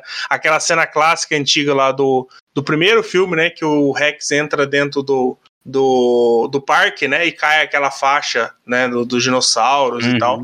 Então, as, os terrenos, né? Que, que vão mostrar, retratar é, lugares similares é, antes e depois do, do, do parque ter sido. É, né, ter, ter, acontecido o evento do, dos filmes. Então, assim, cara, essa tá muito, muito, muito bem perfeita essa, essa edição, né? Entre aspas aí do, do Jurassic Park. Na verdade, Jurassic World, né? Porque contempla o, a trilogia antiga e a nova também. Você sabe se vai ter carta inédita ou vai ser apenas adaptação de carta existente? É, na verdade, são todas inéditas. Todas inéditas? Ah, todas inéditas. Tá bom. É, bom, assim, né? Todas entre aspas, né? Porque, por exemplo, tem Torre de Comando, né? Que, que, que tá na, tá nessa, nessa edição também. Mas assim, eu acho que as cartas em si, né, exceto é, terrenos e tal, eu, pelo que eu entendi, são todas cartas inéditas. Tá. Bom, é, a gente já tem spoiler já, né? Sim, né? Na, na, na, liga, né? Você já consegue ver, tem quatro, oito. São dez cartas, mais a torre de comando, mais dois terrenos básicos que saíram. Eu, eu gostei de uma, uma removal branco, né? Não é nada do outro mundo, por ser cinco manas, três e duas brancas, é o chamado não se mova, né? Mas é, é um feitiço que destrói todas as criaturas, viradas e até o seu próximo turno, quando uma criatura ficar virada, você destrói ela. Então você não vai ser atacado, exceto por criaturas com vigilância, né? E a imagem é um Tiranossauro Rex e é aquela imagem do Dr. Grant segurando a, a, esqueci o nome da menina, mas é e parados, né? É uhum. Muito, muito, legal. E assim, é interessante porque é quase que uma time walk pro branco, com, se você pensar em componentes baseados em criatura. Então pode ser interessante. É, o Gaelzinho fazendo participação especial aqui. Oi, filho. O que, que você quer assistir? Falou, Falando nele, né? É. E... É, eu, eu gostei também do, do Remove, eu achei bem, bem interessante é, o fato de, de travar, mas eu acho que assim, é, tem a questão né, do, do, do, do comando em si, tem a questão dos dinossauros, esse é, Indominus é, Rex aqui, o Alpha, é bem interessante, apesar de ele ser Sultai, né? E aí ele não cabe no, no Guichat, né? Que é, um, que é o, o atual comandante né, de, de dinossauros, mas a, a edição em si tá sensacional. Isso aí. Bom, seguindo a agenda, então, ele diz de, de 12 de, jan, de janeiro tem Ravnica remasterizada. Uh, vai, vai sair no papel, né? E uhum. a, gente uhum. tem, nossa, a gente tem muita coleção passando em Ravnica, né? Sim, é. tem bastante coisa. É, tem bastante reprint interessante, né? Então, assim, é... bom, a, a, princípio são só reprints, né? Como foi é, a, a, anterior. É, espiral temporal. Espiral temporal, né? Então, assim, é, imaginamos aí que, que muita coisa boa pode pode aparecer aí, né? Mas ainda não temos muita, muito mais informações, não sabemos muita coisa sobre os produtos ainda, né? Não deve ter muita surpresa, né? E aqueles duais de Ravnica são sempre bem-vindos, né? Para quem joga Commander ou para quem joga é, formato competitivo, né? Como uh, do Modern, é, o pioneiro também. E olha, vou dizer até, para quem joga T2, assim, não vai demorar muito para esses terrenos voltarem pro T2, tá? Então é sempre bom ter um set de cada um deles, deixa guardadinho. sim, usar. sim. É, acho que para quem joga competitivo não tem, não tem onde correr, né? Acho que é interessante você você você ter isso, né? Você ter seu sua pool aí, porque vai ser necessário. Depois das duas, né? Sim. Depois das duas é. originais que estão na então, Reserved List. Bom, só, pelo menos o que foi confirmado até agora, então, é Draft Booster e Collector Booster apenas. Boa. Roda aí, Teobaldo! Aqui é DR.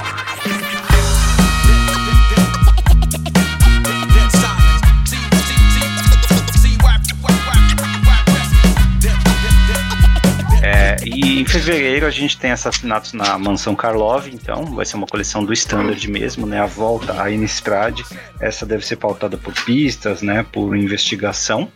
Uhum. É, sabe mais alguma coisa dela, Li? É, vai marcar a, a, entrada do Play Booster, né? É, assim, pelo que deu a entender, ela, ela ela, ela é situada em Ravnica, mas ela vai ser fechada ali entre, entre a situação, né? Então, assim, a gente deve ver pouco do plano, né? Mais ali daquele da, do episódio em si, né? Então a gente deve explorar pouco ali Ravnica depois da, da invasão frexiana também.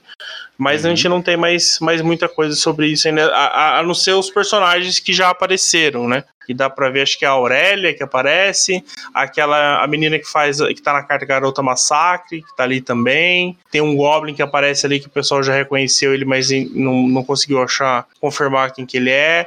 Então, assim, tem alguns personagens conhecidos do, do, do plano de Ravnica, mas nada, nada além disso. Tudo bem.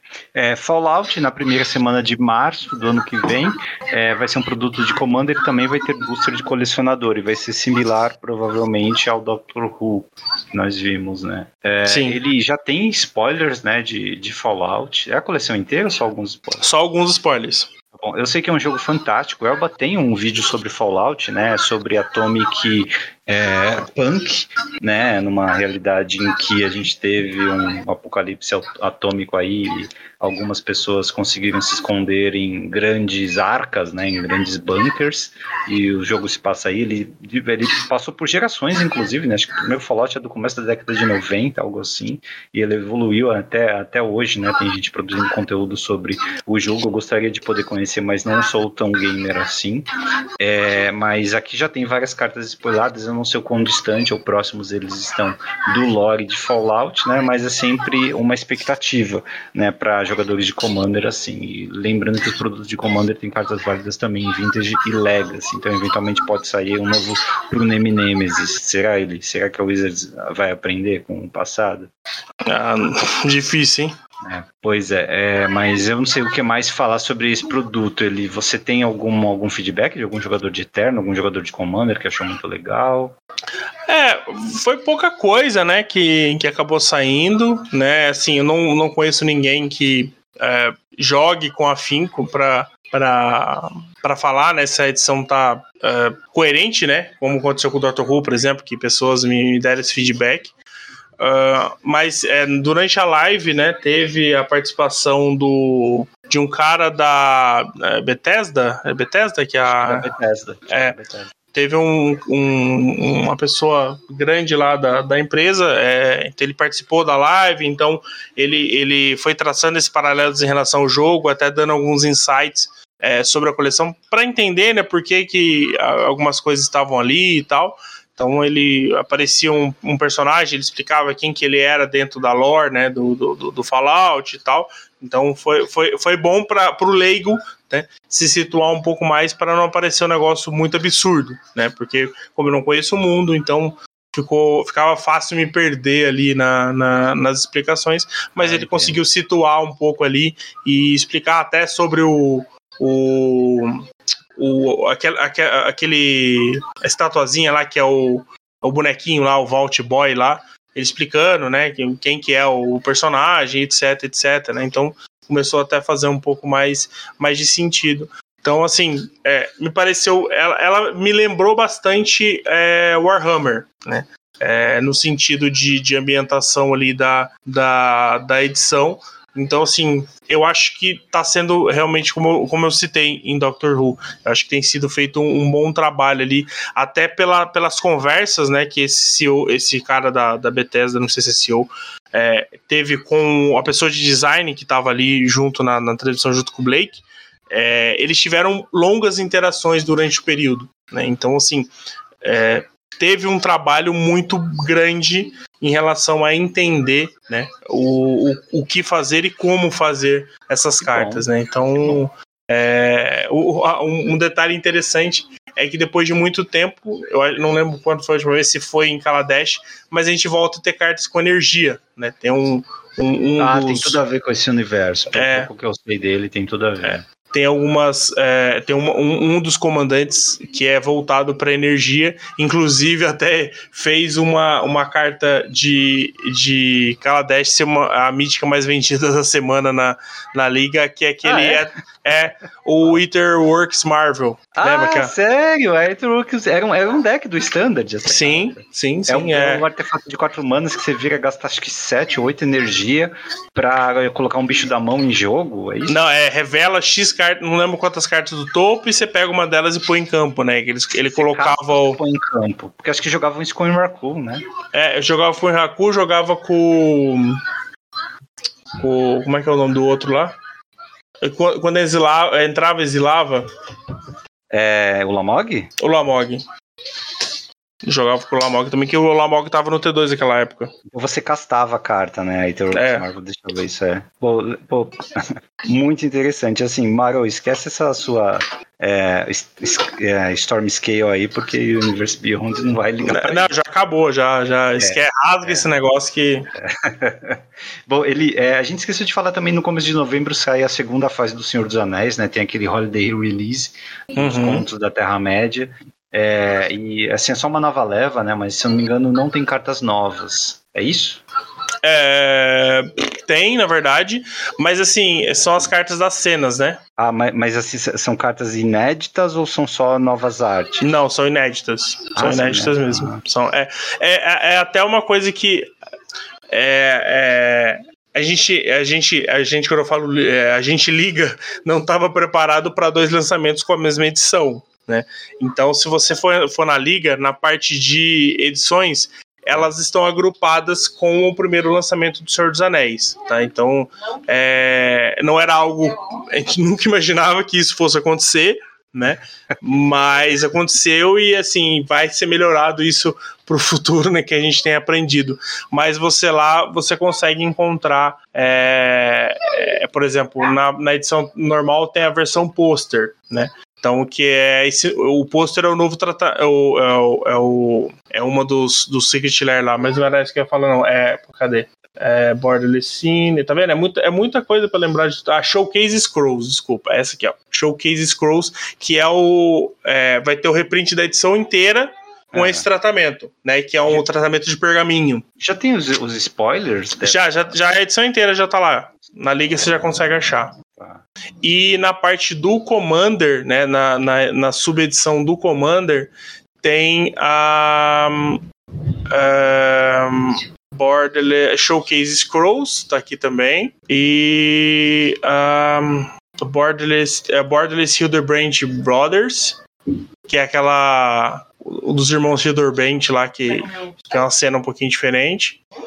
E qual que é a outra? É a das cenas. Borderless, acho que é essa Borderless Scene, deixa eu ver se é essa aqui. É, acho que é essa é Borderless Scenes, que tá dentro da, do, do Commander aqui. Então essas são as cenas novas, que é o Aragorn, Hornburg Hero, da Galadriel, é, não lembro qual que é o outro, acho que. Eu quem que é o. A cara. Novas, é, é, não esperava tem a do, tem a do Gandalf, The Secret Fire. E tem eu não lembro uma carta qual muito absurda para é, é, formato eterno? Não, nada absurdo. Em standard ele? Não, ela é só válida no, no Commander. No Commander Legacy, né?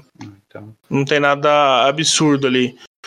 Mas tem uns negócios interessantes. Talvez pode ser que alguma coisa apareça no, no Legacy, mas assim, nada absurdo, sabe? Não tem. Não, não, não lembro de ter visto nada é, muito forte ali, não. Tá é mais pela questão do flavor e tal. É tanta coisa que a gente até esqueceu dessa, dessa edição, porque ela vai sair no meio de Ixalan, né? Que ela sai, é, sai agora, na verdade, sai dia 3 agora. Olha, é, o ritmo e a quantidade de cartas e variantes e informações parece um sonho virando pesadelo. Né? Uhum. Tenho certeza que erroneamente em algum período do, da, da minha trajetória, eu desejei ver mais cartas e mais spoilers, e mais produtos e mais variantes, mas eu tô totalmente arrependido se um dia eu já desejei. Fica realmente difícil. Ah, eu queria tanto que saísse mais produtos de Magic, tá aí. Ele, eu comecei o podcast em 2015 achando que eu poderia acompanhar isso. Né, que, assim, Agora uma... nem o podcast a gente consegue fazer. uma vez por semana seria mais do que suficiente para poder acompanhar esses ritmos e apreciar artes, lore, carta. Por isso que tem tanta pauta paralela. Se você parar para pensar, antigamente a gente dedicava muito mais para lore, né? E a gente até teve a ambição de começar o lore desde o início mesmo, né? E chegar até o lore do dia atual, de falar de arte ou de falar de, sei lá, de quadrinhos, de resgatar coisas antigas e fazer mais top 10, coisas assim. Mas com o ritmo de lançamentos que tem, né? Até para poder dar a devida apreciação e entender melhor o que está acontecendo, a gente não, não consegue mesmo. Não. Isso, isso, isso é quase um, um sonho virando pesadelo. Né? Então, cuidado ao desejar coisas é, que é, são, são é, demais, assim, são, são, são exageros. Né? A gente tem uma boca só, dois olhos só, não dá para a engolir tudo que, que a gente vê, não. É, mas vamos lá, vamos seguir, porque a gente tem em 2024 ainda, né, vai ter aquela edição de Faroeste, que é os Outlaws of Thunder Junction, acho que tem em português já esse nome. Tem, eu tô tentando achar o nome em português aqui, eu não tô achando, não vou achar, daqui a pouco eu tem é, Bloomburrow, que é os animais antropor, antropomorfizados é, que é meio diferente de distanciar de Eldraine, é meio difícil de enxergar como é tão diferente de Eldraine, mas aparentemente vai ser. E vai ter Duskmorn, a Casa dos Horrores, né, que é de horror moderno também. Tá? Uh, que mais a gente vai ter, acho que de suplementos, então, é, vai ter um Modern Horizons 3 em 2024, acho que a gente já falou disso, né? Ou seja, a rotação do Modern e do Legacy está aprovada aí para o terceiro, para o segundo tri de 2024. É, e vai ter, além do Fallout, Assassin's Creed, vai ter um em 2024 um, um é, é, acho que vai ser só um Secret Lair do Assassin's Creed. É, a gente não tem certeza exatamente do que vai ser, mas no mínimo deve ser igual o que tem saído, que é Commander e. e Commander e. Collector Booster, né? Isso. O que a gente sabe para 2025 é que a gente vai ter um retorno para Tarkir, a gente vai ter um retorno para Lorvin também lá no final de 2025, tá?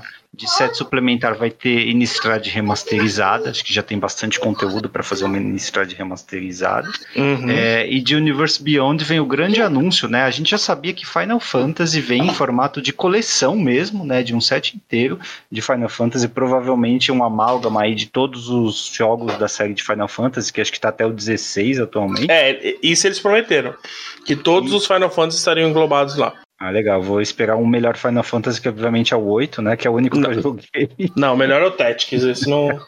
do, do, dos normais, o 9 ainda é melhor. Mentira.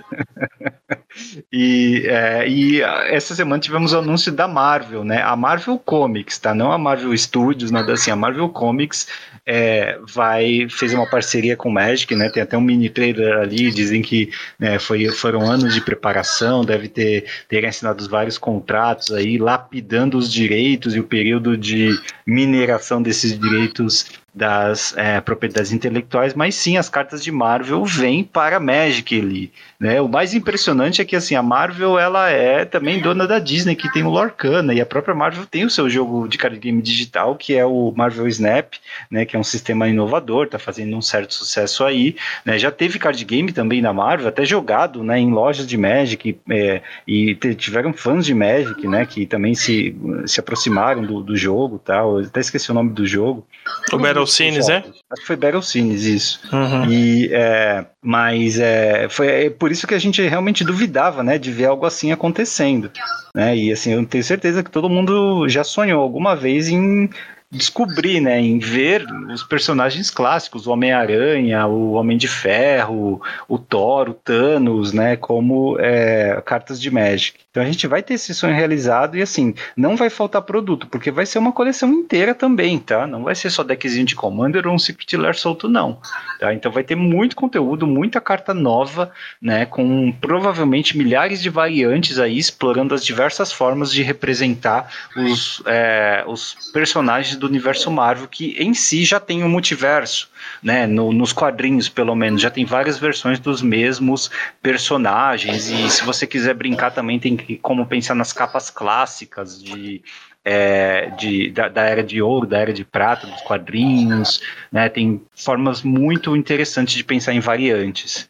É, então é um anúncio assim bem interessante. Eu gosto, eu gosto muito de quadrinhos. Passei a gostar mais quando né, tive mais é, é oportunidade de comprar, de ler, de explorar. E eu tô bem animado para isso, embora, né, assim, não, não seja nada que a gente já não venha vendo desde então, né? São só palavras e números em cartas que o Magic, na verdade, é, se resume a isso, né? Continua sendo a mesma coisa. Mas Sim. deu uma animada ele. Tô ansioso para ver o que eles vão fazer com a Marvel em 2025. É, eu acho que assim, é, se esse anúncio fosse há uns três anos atrás, ele não teria sido tão. não seria bem recebido, né? Eu acho que há um tempo atrás que a gente não imaginava ver né, essa. Senhor dos Anéis, acho que foi uma quebra.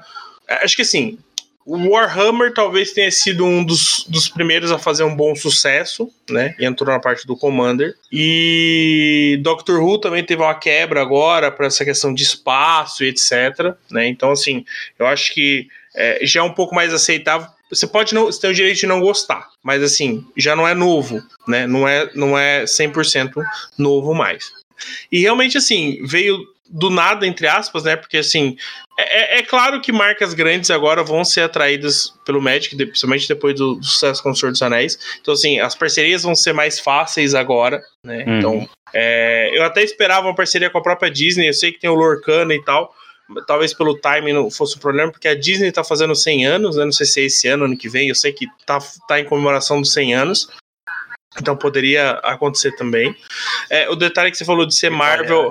Só, só um parênteses, eu não sei se a Disney vai querer realmente celebrar é, na mainstream, assim, a sua história, tá? Porque boa parte do começo da história da Disney é muito triste.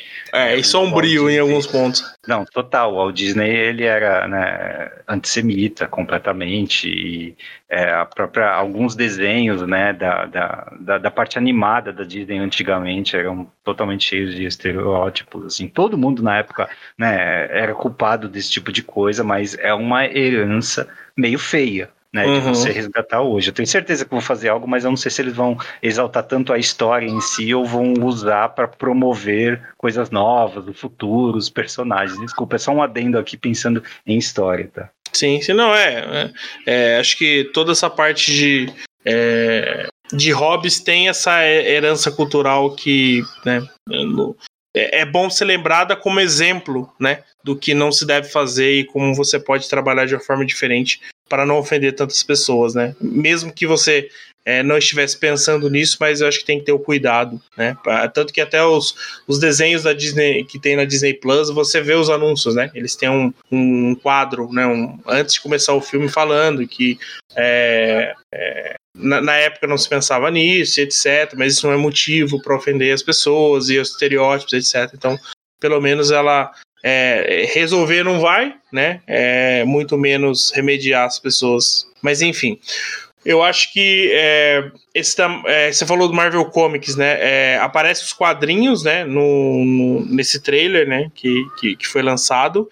É, até eu vi quadro a quadro o trailer para ver se eu conseguia ver alguma coisa, mas assim, não tem alguma. É, poderia ter alguma coisa em relação às, a, ao quadrinho que apareceu ali, que acho que até aparece o Mancha Solar, se não me engano, nos quadrinhos e tal.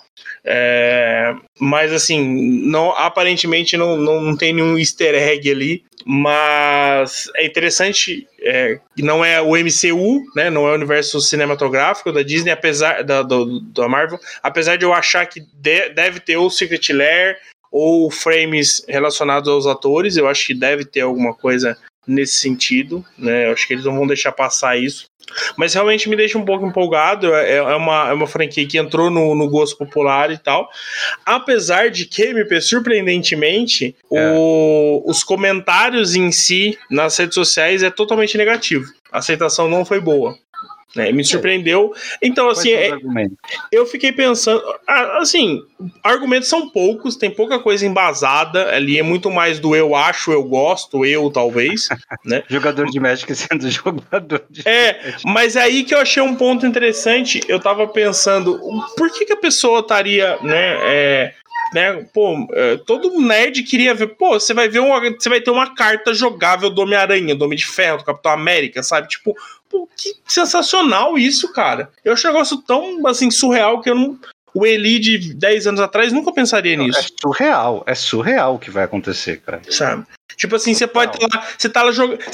Não vou nem dizer comanda, você tá jogando competitivo. O cara tá batendo com o Aragorn, você tá defendendo com. bloqueando com o seu Homem-Aranha, com o seu Hulk Booster, ah, sabe? Tipo, cara. Não precisa nem tomar ácido, não precisa nem fumar Não, não, nada. Não é só jogar Magic.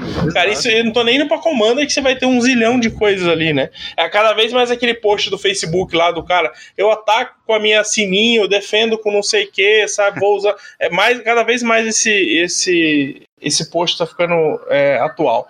Mas assim, o que eu fiquei pensando? Primeiro, é, o, o, jogador de Magic ele, ele tá se sentindo saturado pela quantidade de produtos. Não, eu não vou entrar no mérito aqui se, se faz sentido ou não e tal, mas assim, é um sentimento de uma parte da comunidade.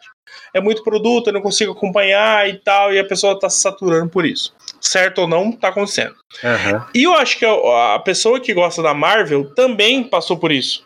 Porque, exceto pela, questão, pela pessoa que gosta só do quadrinhos, a Marvel se popularizou com o universo do, do, do cinematográfico, né?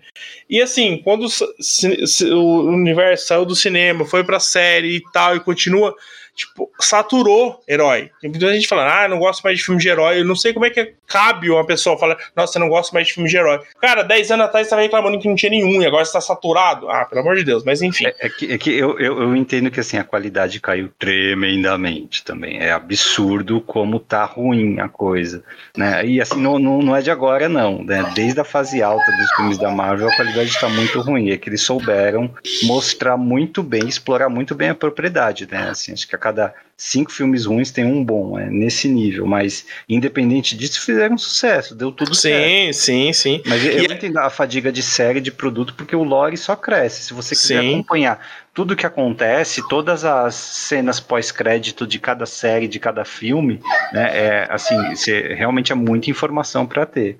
E Sim. eu tenho certeza que muitas não valem a pena. Né? Tem vários fãs da Marvel fazendo filme, é, vídeos aí por aí criticando, falando: não assista esse filme, não assista Thor Love and Thunder. Esse filme é horrível. Uhum. É, ele não, não, não entrega nada de divertido para você. É, é, muito barato o que ele tenta entregar. Sim. E assim, não é o único exemplo que eu tô dando, tá? Eu, tô, eu nem vi esse filme, eu tô falando de, é, do, do, que eu ouvi de pessoas que realmente gostam, que acompanharam tudo e que assistiram. Uhum. Então, assim, é parecido, só que acho que pra Magic é diferente, porque até agora é, a gente só teve cartas, né? Basicamente. Não, mas eu acho, eu acho que aí o overlap de situações que, que trouxe esse estresse. Entendeu? Tipo, a, a, porque assim, igual nós, tem vários jogadores que jogam Magic e gostam de Marvel.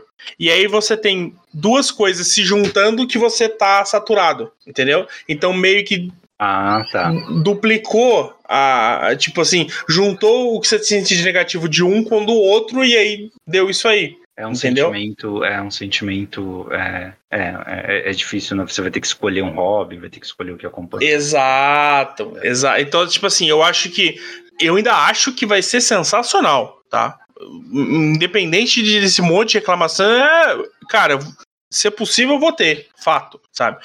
Mas eu acho que esse sentimento da galera de, de, de, de né, de estar de tá saturado, de ter em excesso, ocasiona isso. Mas tem um ponto que eu, que eu, que eu não tinha pensado, para mim não fez muita diferença, mas eu acho que faz para muitas pessoas. O, o, o, o Ted, o, o, rapaz que trabalha com a gente lá do, do marketing, ele falou um negócio interessante. É. É, eu acho que muito o sentimento das pessoas em, em em não gostar ou gostar menos de alguma coisa é pelo fato de você não saber o que, o que é, sabe? Por exemplo, é, Senhor dos Anéis, antes de a gente ver uma carta, parecia ruim. Warhammer, é, o próprio Fallout. É, tipo assim, eu acho que nesse trailer, se naquela cena que a mulher tá, ela pega a carta, se, ou se ela vira ou se aparece de forma digital uma carta, talvez o sentimento não fosse tão negativo, sabe? Tipo assim, de você ver qual que era a ideia, sabe? Tipo assim, sabe, se tornou real. Por enquanto tá só no campo imaginário, até porque a gente tá ah, tá falando de 2025, sabe? Mas eu acho que realmente poderia ter feito diferença para algumas pessoas pudesse ter visto uma carta ali, um frame, sabe? Tipo, avaliar com um pouco mais de, de, de, de, de algo real, sabe? Eu acho que poderia ter feito diferença realmente. Para mim não, não fez diferença nesse sentido, mas eu entendo que para algumas pessoas possa ter feito uma, uma diferença. Até antes que eu esqueça, você falou é, ali, é, inclusive na, na, na call dos investidores, o Chris Cox, ele, ele reforça isso e tal e nas matérias que apareceu na, na internet, é, serão múltiplos sets. São, é, ele fala lá, né? É, são vários sets. É, é, claro, assim, vamos lá. É, ele pode estar tratando os produtos de Commander Secret com vários sets. Pode ser uma palavra genérica nesse sentido. Mas tem uma, um termo que eles usam que é tentpole, é, é um termo que parece que foi adotado recente para Wizards para dizer é, que é uma coleção que está dentro de uma das quatro do, do T2, no Standard, ou de, de uma das duas do, dos Premier Sets, dos reprints, né, os Master Sets que a gente tem no ano. Né? Então, uma dessas uhum. seis coleções. Tá? Como eles usaram a palavra sets, então eu imagino que é, pode ser as edições de Commander, etc e tal, mas se o Eli fosse chutar hoje, sem informação nenhuma, eu chutaria que a gente vai ter o Modern Horizons de 2025 vai ser o da Marvel, tá? E a gente vai ter uma edição T2 com, com, com a temática da Marvel. Uau, já pensou? O que será que isso significa pro Magic, né? Será que a gente vai alcançar um público muito diferente? Eu acho que sim. Que nunca ouviu falar ou que nunca quis jogar. Que Eu acho que sim.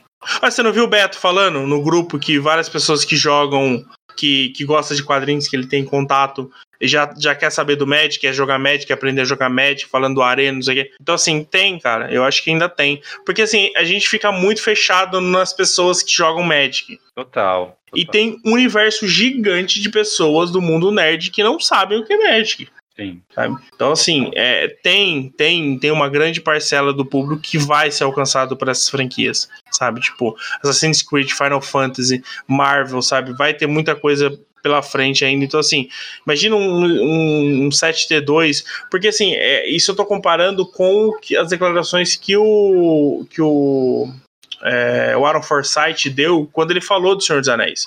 Que o problema do Senhor dos Anéis era timing. Né? Um dos problemas foi timing. Né? Pela questão de eles não saberem quanto que ia fechar a parceria, etc, etc. Então atrapalharia o planejamento do T2, que o, o T2 precisa ter data. Você não consegue jogar um, um set para lá, set para cá, porque mexe em todo né, toda a questão de estrutura do formato. Mas no Master 7 não tem. Mas eles já estão anunciando agora algo que vai sair em 2025. Teoricamente, já está em produção, já passou pelo. já deve estar tá no design, já, já, já tem carta sendo feita, né? Enquanto a gente está falando. Também 2025 pode ser 31 de dezembro de 2025, a gente não tem a data exata, né? É, então, assim, eu acho muito possível que porque 2025 também marca o final da do, do T2, né? Que é esse ciclo de, de lore que, que é o arco dos Homem Paths, né? Do, da, da trilha dos presságios, que acaba em 2025, né? Então, poderia muito bem a edição de, de, de meio de ano ali, julho, agosto, ser uma edição que eles já anunciaram, né? Que é os temas lá de, de carro, corrida espacial e tal e aí a primeira edição do novo ciclo fosse essa da Marvel, que seria é, no final de 2025, né? Começo de 2026. Então, assim, cabe, cabe muito bem. É, e seria uma, um marco, né? Uma diferença gritante seria a primeira edição do T2 voltada para algo que não é o mundo do Magic, né? Então, assim, pode ser uma quebra bem, bem grande. Vamos ver o que que, que, que, que pode vir daí, mas assim, tem muita coisa boa que pode ser garimpada e realmente fazer bem pro Magic, dar uma revitalizada e tal, atrair um novo, um novo público também, para a gente poder continuar tendo um jogo interessante aí. Eu sinto que eu já tô dessensibilizado para achar algo ruim nisso, viu? Ele não vou falar sobre isso não. A perspectiva de ter uma, um set da Marvel no T2 e dizer que agora a Terra ou o plano da Marvel é um novo plano viável e tal, é sei lá, é meio assustador, mas a gente já está tão dessensibilizado que vai, pode trazer, contanto que o preço para isso, né, é um preço grande, mas contanto que a recompensa seja ter uma carta do Homem-Aranha, do Thor, do Thanos, tudo bem. É, e assim, eu queria ressaltar aqui é com a Marvel Comics, né, e tem um histórico muito grande de histórias boas e de quadrinhos para o pessoal acompanhar da Marvel, para quem não lê e não conhece, né? Inclusive, uma parte da história recente dos quadrinhos da Marvel é que inspirou o universo cinematográfico, principalmente aquela primeira, é, a, a, o primeiro ciclo que termina com o Thanos, né? E esse segundo ciclo que também vai combinar com as Guerras Secretas também tem a ver todos com o mesmo, é, basicamente com dois autores, o Jim Starlin na época do Thanos e o Jonathan Hickman com o, as Guerras Secretas, né? E é, eu queria recomendar para quem não conhece, para quem está com vontade de entender que nível de complexidade até você pode ter e quão grande uma história pode ficar, né, que acompanhe alguma saga desses dois autores, né, tal, talvez a, a, a, a, Guerra do a Guerra do Infinito não porque ela é piorzinha, mas é o que veio antes, que inspirou a, mano, a, a Manopla do Infinito, que é Desafio Infinito em português, e mais recentemente do Jonathan Hickman, As Guerras Secretas de 2015, mas na verdade tudo que veio antes das Guerras Secretas que ele escreveu, que são Vingadores, Novos Vingadores e é, Vingadores é, contra o Tempo, acho que é isso, é Time Runs Out, tá? São, assim, é, histórias sensacionais que você nunca vai esquecer se você ler, tá? E que ele amarra tudo que ele coloca ali, tá, tá amarrado. É, eu acho muito legal, acho que até faria sentido conforme a gente começa a ter spoilers, né, de talvez contar algumas dessas sagas aqui, como se fosse um capítulo de lore, mas que não é lore de, do Magic, mas é só para entender por que, que uma carta provavelmente vai ser indestrutível ou vai custar mais de 15 manas, entende? Algo desse tipo que é para dar um pouco de embasamento para a gente compreender melhor o que essas cartas têm. Assim, eu não consigo fazer isso para Fallout, mas eu consigo fazer para Marvel, tá? Então fica aí uma provocação e quem quiser ver, por favor, comente aí nas redes sociais que a gente vai providenciar. Você é um é, eu fã de quadrinhos ali? Oi? Você é um grande fã de quadrinhos? Cara, é, é, algo que eu gostaria de ter sido fã, mas assim, não tive acesso quando era criança. E talvez faltou um pouco de incentivo na época que eu poderia ter, mas eu, eu acompanho um pouco das histórias lendo é, resumos e tal, mas assim, não, não consegui acompanhar. Depois de velho dá para acompanhar também. Dá, dá. Tem que começar de novo. É, deixa eu só fazer dois adendos aqui. Eu falei sobre a questão do timing aí de 2025, eu tava pesquisando aqui. Na verdade, não daria pelo que tem anunciado, porque 2025 é o retorno a Lorien, tá? É, e 2026 já tem o retorno a Arcavius, né? Que é o plano de, de Strixhaven e depois o, a finalização do, do, do arco dos Homem-Pefs é em 2026, que ele fala que vai ter um, um evento parecido com a Guerra da Centelha e a Marcha das Máquinas, tá? Uhum. Então, tem uma janela aqui, de uma edição que é, tem o um apelido de voleibol, que ele fala que é uma coleção prêmio desbravará os lugares onde Magic jamais foi, as profundezas do gênero de ficção científica com a temática de ópera espacial. Poderia muito bem ser um, uma edição da Marvel aqui.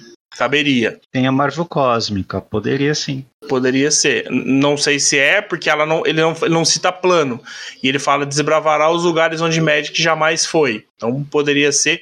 Poderia ser até um Star Wars da vida se quisesse. Mas enfim. É, tem, tem, tem espaço aqui, então o timing não bate, mas assim, vamos esperar para ver o que, que vai ser.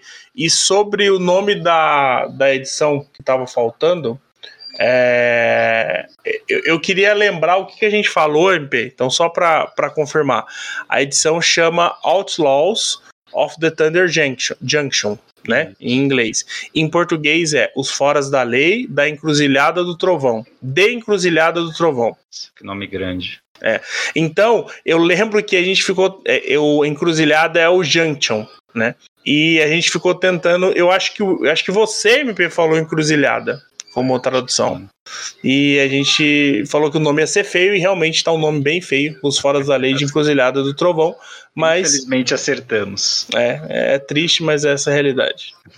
Muito bem, meu caro Matheus. E agora indo então para Ixalan, né? Toda a história saiu de uma vez ali. O que, que você acha disso?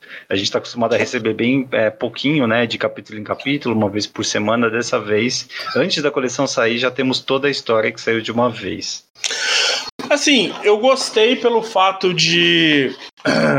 É, de ser uma, uma, uma, história grande, né? Não é uma, não é uma mini história, como eu imaginei que pudesse ser quando eles anunciaram que, que era uma, ia sair tudo de uma vez. É, eu acho que tira um pouco o foco, né, de você estar tá acompanhando ali e tal. Mas assim, eu acho que atrapalha pouco, é ruim para quem produz conteúdo, porque você é, já tem todo o final da história ali, né? Então você tá gravando ali o primeiro capítulo, mas já tem o final da história ali, então, tipo assim, não tem aquele suspense que normalmente tem é, por, né, tá colocando por dias.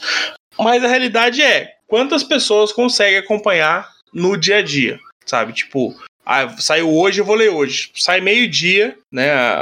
No outro meio-dia, no outro dia já sai a próxima. Assim, são poucas as pessoas que vão conseguir acompanhar né, é, em tempo real o que está acontecendo sem sem logo que sai, né? Então, assim, eu acho que é ok, né? eu acho que não atrapalha muito. E é bom pra vai ler, vai, vai continuar lendo. É, vai ler da mesma forma, né? Então, assim. Poucos. É que é estranho porque parece que contribui para nossa ansiedade que nunca acaba, né? Desses produtos que continuam chegando, Sim. lançamentos, e da temporada de spoiler que antes dura, durava meses, agora é uma semana, quatro dias, né? Sim. Então parece que está alimentando cada vez mais essa nossa ansiedade, que não é saudável. Mas entrando então para as mecânicas, ele é, temos novas mecânicas e temos mecânicas que estão voltando, né? Acho que a primeira que a gente pode falar é construir. Construir é como se fosse um custo é, adicional, né? Que você pode pagar.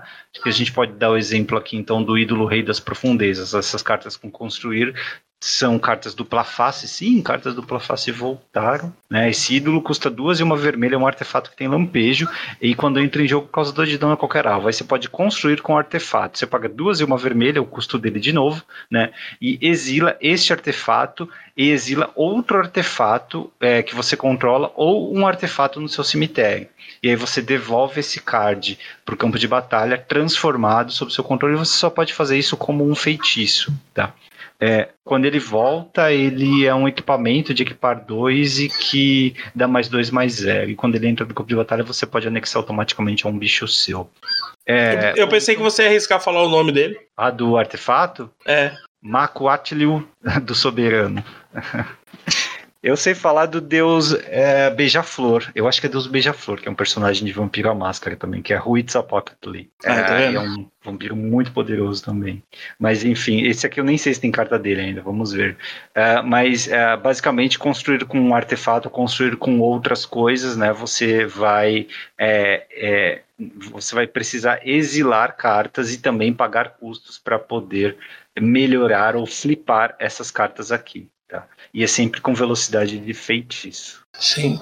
É, tem uh, várias cartas é, voltaram, né? Dupla face voltaram, né? Então, Mito de crescimento de Tillamook, por exemplo, que vira Bertigéia, basicamente. O, o, mapa do tesouro também voltou, né? Então o, o DC é uma, é uma ampliação aí desse processo, né? Exige um, um custo mais um sacrifício aí, né? De um, de uma carta, mas é bem interessante. O limitado é, é, é, é uma aventura, né? É, é, a ideia de ter duas cartas numa só, né? Então a gente vem falando disso, né? Então é, cada vez mais a gente vai ver saídas é, para o Wizards conseguir colocar, é, transformar o jogo, aumentar a complexidade do jogo, né? Então a carta dupla face é, é um outro exemplo de, de, de como fazer isso acontecer. Eu só tentaria é. que você precisa ter cartas do mesmo tipo. Assim, é, sempre que tiver cartas que exigem um custo para você aproveitar ou para você transformar e tirar valor extra, é sempre bom olhar muito bem o que ele está pedindo e se você no seu deck de limitado, né, no caso do provavelmente vai ser o pré-release, os selados que vai jogar, se você tem as cartas daquele tipo, pelo menos uma densidade adequada para poder é, pagar esses custos, né? Então, se você tem três cartas que tem é, transformar com é, é, construir com artefato no, no, no seu deck e apenas elas três como artefatos, você provavelmente só vai transformar uma ao longo do jogo, tá? É porque você vai precisar de ela e mais um outro artefato para exilar. Então é só prestar atenção nisso para ver se realmente vale a pena deixar a carta. E como toda carta dupla face, né, já que a face da frente é aquela que você tem certeza que você vai conseguir jogar, ela tem que valer por si mesma, né, para você Sim. poder considerar colocar no deck. É, é, é interessante até porque o construir se não me engano, a maioria é artefato, mas eu acho que os que spoilaram, é, eu, eu acho que tem tem com outra com outro tipo de habilidade, mas eu acho que a maioria é artefato mesmo, né? Então realmente você tem que olhar essa densidade aí para ver se se vale a pena. Aí. Bom, próxima é descer. Ele descer é Eu quase... achei horrível essa habilidade, MP. Cara, é quase perfeito o nome, né? Porque aqui em português a gente fala descer quando algo entra no campo de batalha. Uhum. Algo desceu da mão. Não é só isso, né? Não é só uma permanente colocada no, no campo de batalha. É, você desce quando um card de permanente foi colocado em seu cemitério, não é campo de batalha, e é vindo de qualquer lugar. Então pode vir da mão, do exílio, do campo de batalha e até do Grimório, por exemplo, com sepultar direto para o cemitério, tá? Não é em jogo. Eles dão um exemplo aqui do micoide da Prole Furiosa, que é um fungo, sim, agora que Salão tem fungos. É 3 e uma preta, 4 3 no início da sua etapa final. Se você tiver descido neste turno, cria uma ficha de fungo 1-1 que não pode bloquear. Tá?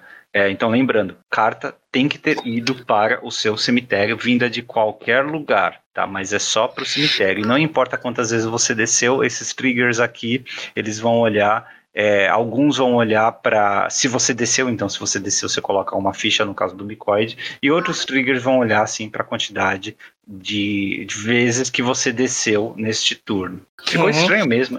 Sim, é, o, o, exemplo é o Mico Tirano, que é o próximo aí do, do, que ele, na sua etapa final, você cria X fichas de fungo 1/1 preta, é, sendo X o número de vezes que você desceu neste turno. Então, então se você quando... der um. É, se você tombar metade do seu Grimório com traumatizar, você vai colocar ali umas 25 fichas. Exatamente.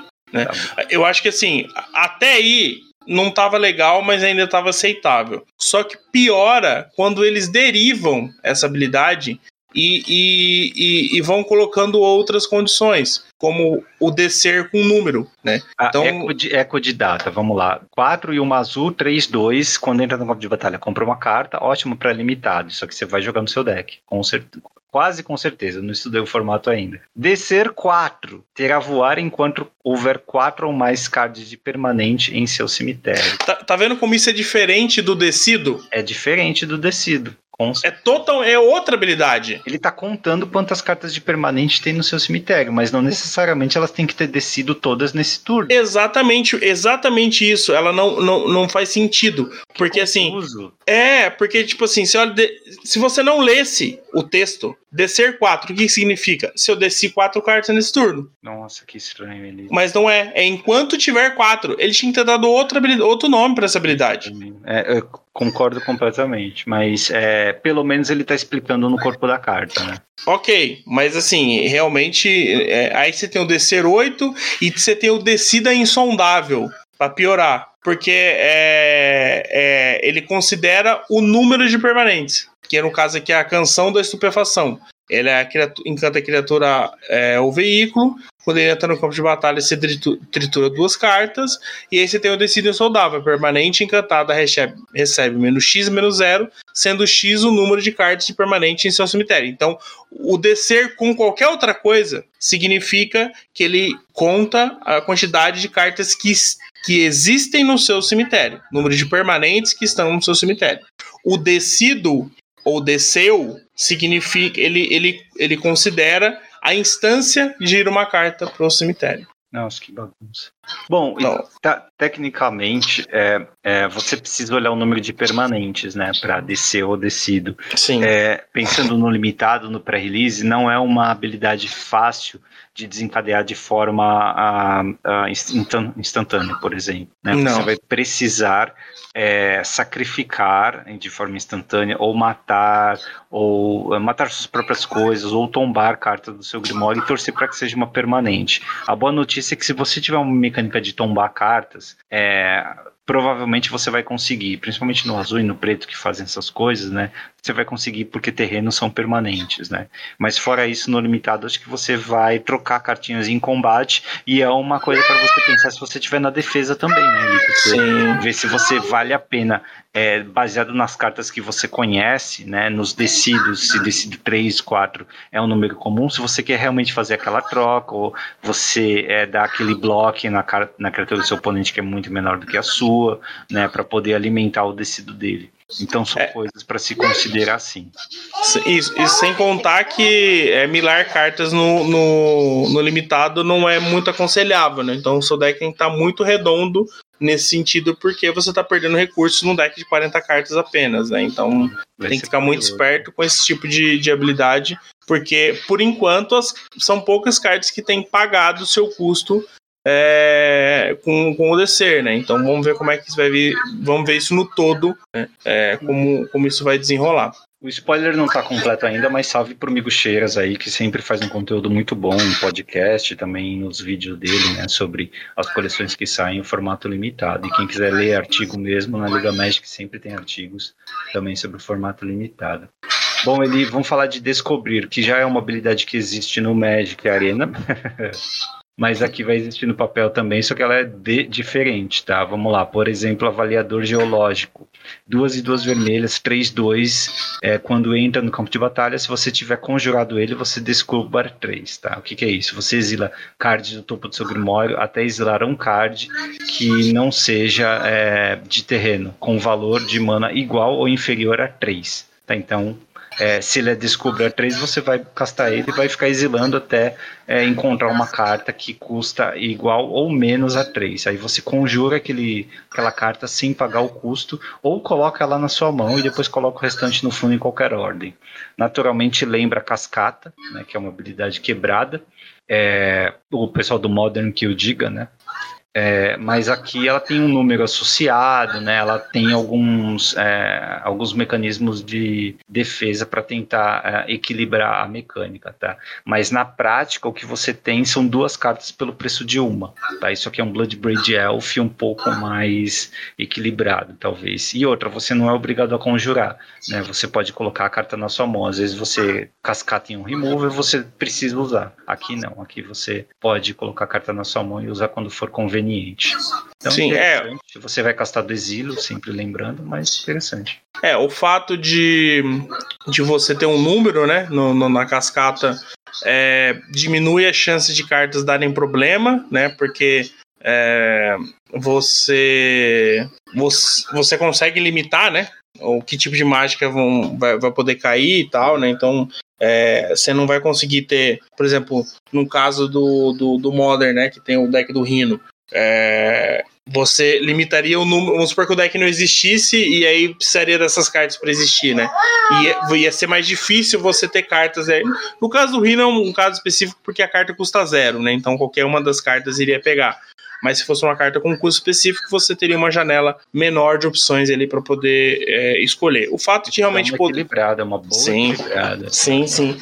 Eu, mas o fato de. Eu gostei muito da possibilidade de poder colocar a carta na mão, né? Você citou é, removal, eu citaria truques de combate, por exemplo, né? Sim. É, ou, ou cartas específicas é, que lidam, por exemplo, você é, ah, destruir artefato, só que o cara não tem nenhum artefato no jogo naquela hora. Você guarda ela na sua mão, né? E você vai ter uma, uma forma de lidar com o artefato depois que ele baixar, né? Então, assim, é, dá uma, uma, uma mitigada nessa questão, pelo fato dela estar tá limitando no valor, né? Do custo do, do valor de mana, é, você poder jogar a carta para mão, um, um draw aí, né? No lugar. Eu chamaria a atenção aqui é que são mais restrições de deck building quando você faz isso. Né? Você precisa considerar, por exemplo, talvez valha a pena você é, colocar mais cartas de custo baixo para poder aumentar a chance de encontrar. Né? Você também é, meio que usar um timing adequado. Se você tiver como manipular o topo, também pode ser interessante. Você é, não sei, talvez usar cartas que rampam também para poder uhum. tirar os terrenos da frente, né? Porque você uh, exila cartas do topo do Grimório até exilar um card de não terreno com aquele custo. Né? Então você é, é acho que hum, acho que rampar não adianta muito aqui. É mais expressão de deck building mesmo, olhar os custos das cartas que você tem. É, me, me parece. No geral das cartas, elas parecem que é, o, o custo do descobrir está um pouco abaixo do custo da carta, né? Então, assim. obedecer uma curva natural. É, já tem uma carta que, que, que, foge a essa, que eu acho que é uma carta de 7 manas, que tem um descobrir 10. Mas, assim, é uma carta mítica e tal, então, assim, né? É, tende a ter menos cartas que com, com, esse tipo de efeito, né? Que podem roubar a partida aí numa, numa jogada só.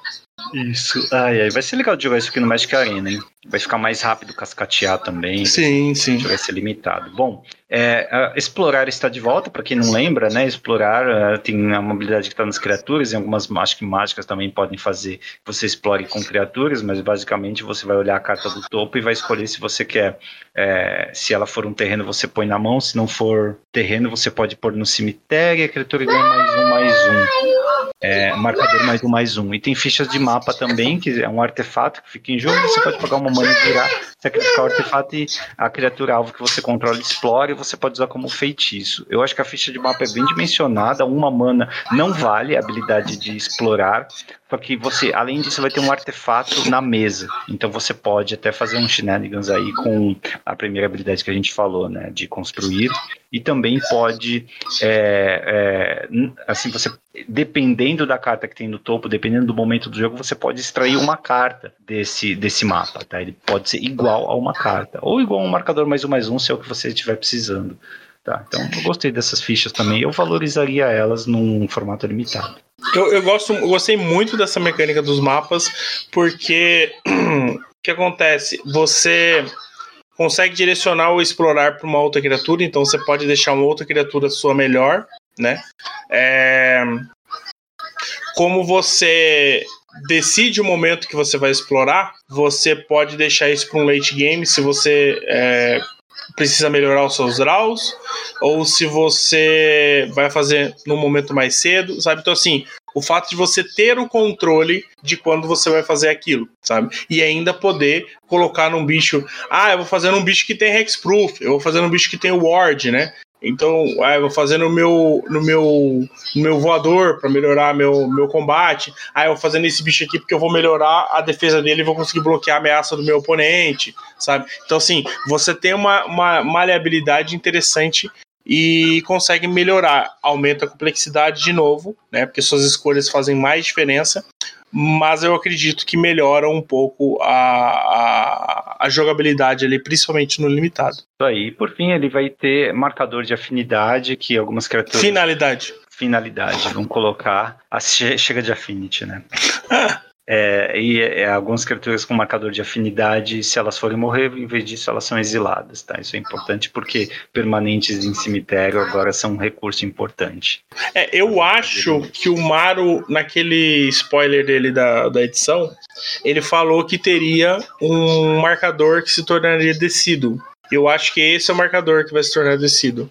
Hum, então eles vão poder criar criaturas melhores. É. Né? Porque é, é, um defeito quando a criatura não pode ser. É, ela não pode ir para o cemitério. Né? Basicamente, ela é exilada direto. É, um, é pior para ela, você não pode fazer certas coisas. Exato. É. Então, tipo assim, e o marcador de finalidade faz bastante é, sentido, porque, como você citou, né, cada vez mais o cemitério tem sido um recurso né? E o marcador de finalidade é, pode te ajudar ou atrapalhar, né? Dependendo da situação. Mas o fato de ter uma mecânica que é, exemplifique isso e seja fácil de controlar na MP, que eu acho que é outro ponto também, para você rastrear. Ela tem um marcador, ela não volta se bater no cemitério. Fato né? Não acontece é, de, de você trocar ali, etc. É claro que no Magic Digital isso não faz muita diferença, né? Porque vai, o, o, o software controla, mas no físico ajuda um pouco também a, a, a, você determinar quem, quem pode quem não pode, né? De acordo com o marcador que, que a criatura recebeu. Isso aí. Bom, é, tá bastante denso, tá? Eu achei. Pelo menos pensando no limitado aqui, na consideração das, da, das mecânicas, tá bastante denso. E não me parece que elas conversam muito umas com as outras aqui. Então a gente deve ter arquétipos muito bem definidos nesse limitado e pouca sobreposição do arque, dos arquétipos ou das cores, tá? Mas é só uma primeira impressão minha aqui. É, é como era na primeira Exalan, né? A primeira Exalan era, era, era bem isso. É, você tinha lá seu B Piratas, seu deck dinossauro normalmente RG, mas você tinha alguns é, no branco. Aí você tinha um, o Gemer Folk e tinha o deck de piratas que eu acho que era era Boros ou Ráquidos. É, se não me engano. Não, era BW, era o é, é, branco e preto era vampiros e o piratas era Ráquidos, né? Então assim, tinha alguns no azul também, você tinha um Grixis pirata ali.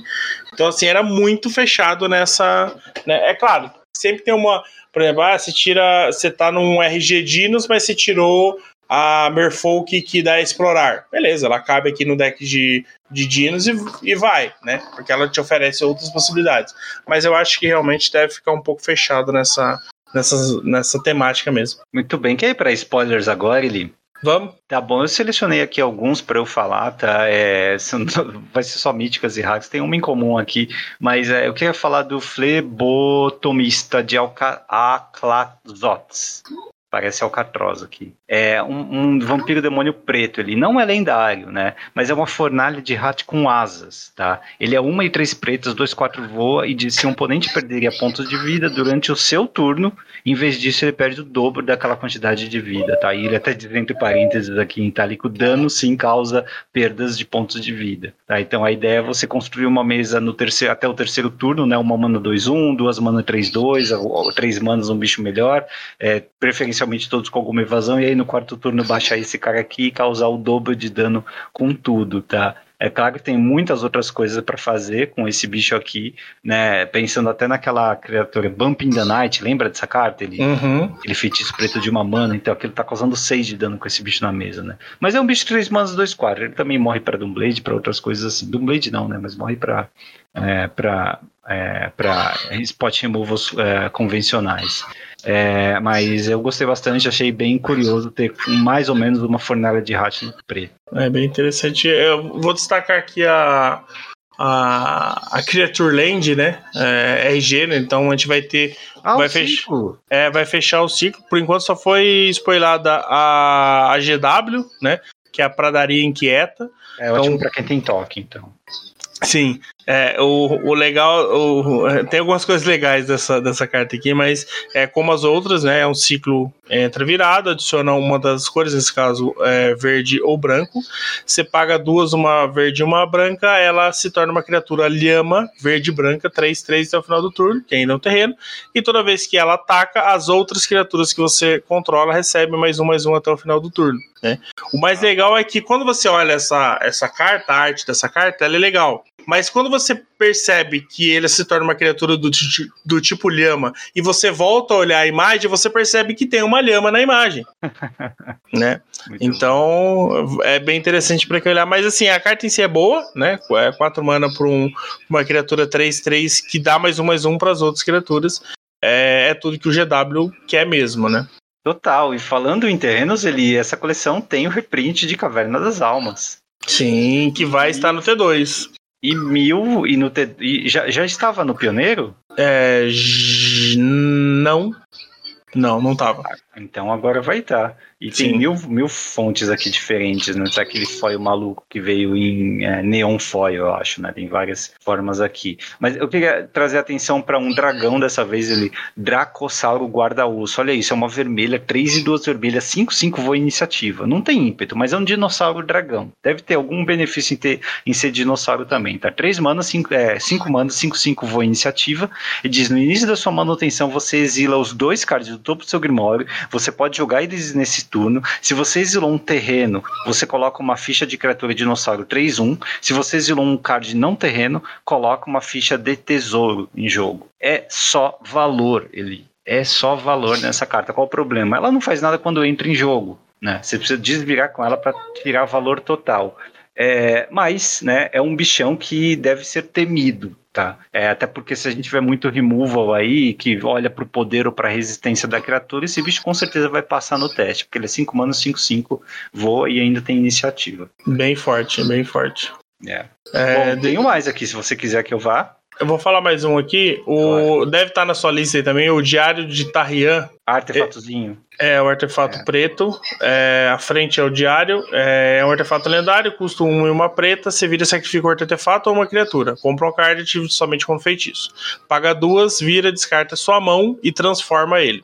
E ele se transforma na tumba de Aklazotes. É um terreno lendário do tipo caverna. Que você vira e adiciona uma preta. E tem a segunda habilidade que você vira. Você pode conjurar uma mágica de criatura do seu cemitério neste turno. Se fizer isso, ela entrará em campo com um marcador de finalidade e será um vampiro, além de seus outros tipos. Uau! Vampiro, hein? É um reanimate, né? Que transforma em vampiro. É, o interessante é lembrar que a criatura, enquanto tem um marcador, se ela morrer, ao invés disso, exila. Então, se ela, se ela tomar um bounce, se ela tomar um blink, ela perde o marcador e continua em campo sem essa, essa determinação né? É, então é interessante, eu acho que é uma cartinha bem boa. É, é uma cartinha que ela tá no tamanho para jogar outros formatos, além do T2, né? Ela tem um custo baixo, ela tem uma, um flip barato, entre aspas, né? É, mas que pode trazer um recurso bem interessante que é reanimar um bicho do cemitério aí, né? Então, reanimar não, né? É, castar do cemitério, né? Que você pode. Você tem que pagar o custo da, da, da, criatura ainda, né? Mas eu achei bem interessante, é uma carta que pode, pode aparecer aí mesmo. Pô, tem uma que pode é, te descassar coisas de graça, cara, que é a nova Galta, vírgula, tirana do estouro. É, além da imagem ser muito épica dela, até se você prestar atenção no que está acontecendo atrás ali, né? É, vulcão estourando, é dinossauros voadores. Ela custa 5 e 3 verdes, 8 manas, então um dinossauro ancião lendário, 12 e 12 atropela ele. Muito parecido com a Galta anterior em termos de poder, resistência e habilidade, só que essa aqui, ó, quando entra no campo de batalha, você coloca qualquer número de cards e criatura da sua mão no campo de batalha. Você não precisa ter castado, tá? É um bom alvo de reanimação, então, né, é alvo, pode ser um bom alvo de algum shenanigan, tipo elfo flautista, ou, é, como é que é o nome? É, ataque surpresa no Legacy, coisas desse tipo, né? E lógico, deve ser uma estrela no Commander também. Mas achei impressionante, qualquer número de cartas da sua mão no campo de batalha. Sim, é bem. É, é ganho jogo-alvo, né? Basicamente. É, se você tiver algumas coisas que dão ímpeto, criaturas que dão ímpeto também, já deve ajudar muito, né? Mas qualquer criatura, tipo o Arconte lá, que exila um bicho, exila, quer dizer, qualquer permanente, né? Essas cartas de Legacy que às vezes jogam em Reanimator ou Reanimator, lembrando do, é, uhum. do, do, do Generindo. É, acho que elas também podem ser bons, bons alvos. Então tá aí a Galta. Ótima carta. Tem mais ali? Acho que não. Assim, tem bastante coisa ainda para falar. A gente pode se a gente conseguir gravar até a, a próxima semana, já vai ter o spoiler completo, a gente consegue falar mais. É, eu só queria citar um, um combinho que, que já apareceu aí. Tem uma cartinha que chama. É interessante que tem umas cartas que elas estão em espanhol, né? Inclusive até tem uma carta que foi, é, como é que é? Não sei o que, Del, Del Presídio é o nome da, da carta em todos os idiomas. Então ela não foi traduzida Tá? É, é, é, ah, lembrei. É Bartolomé del, del Presídio é o nome dela. E ela vai estar em português, inglês e espanhol, ela chama assim. Então, ah, legal. Não teve tradução. É o nome dele mesmo. É, é. Del Presídio, acho que pode ser o nome, pode, pode não, né? É tipo um título, né? É, pode ser um título. E aí tem a Amália Benavides Aguirre. É uma, um vampiro batedor, uma branca e uma preta, 2-2. Ela tem salvaguarda para pagar 3 pontos de vida. E ela tem uma habilidade que é assim: toda vez que você ganha pontos de vida, ela explora. E depois destrua todas as outras criaturas se o poder dela for exatamente 20. Hum. Muito específico, né? Difícil você explorar até que ela chegue em 20. Só que na outra Innistrad tem uma criatura, não sei se você vai lembrar, ela é duas manas, um 3, que toda vez que uma. É, como é que é? Toda vez que, você, que uma criatura explora, você ganha 3 de vida. E aí você comba com a malha, destrói todo mundo. Né? Então você vai deixar ela com 20 de poder, ela vai destruir o próprio bicho, e aí, né, não tem mais nada no campo. Então, Hum, é um combo controlável, né? Porque vai ficar em loop, você vai ganhar 18 vezes 3 e, e, e vai ficar só ela em campo 20 barra 20. Né? Então é um combo é automático, meio que automático, né? Então se você não conseguir remover nenhuma das duas, vai acontecer isso. É um combo frágil, né? De duas criaturas que morrem fácil, mas é interessante ver que é, é possível ainda o cruzamento da- das duas Ixalans ainda. Quero ver se alguém consegue fazer isso. É, quero, quero imagens, mandem fotos depois. É, ele, Guichat, Avatar do Sol, foi reimpresso, é o melhor comandante de dino- dinossauro, provavelmente, né? É, queria dizer também que é, tem um anjo muito bom, não é uma coleção conhecida por anjos, mas dessa vez tem, né? O, perdão, não é um plano conhecido por anjos, né? É o anjo, res- deve ser resplan, resplendente, tá algo assim, em inglês está resplendente angel. É uma e duas brancas, três, três voa. No começo de cada etapa final, se você ganhou 5 ou mais de vida nesse turno, você cria uma ficha de anjo 4-4 com voa vigilância. E você pode pagar 3 e 2 brancas para dar mais 2 mais 2 e vínculo com a vida para ele até o final do turno.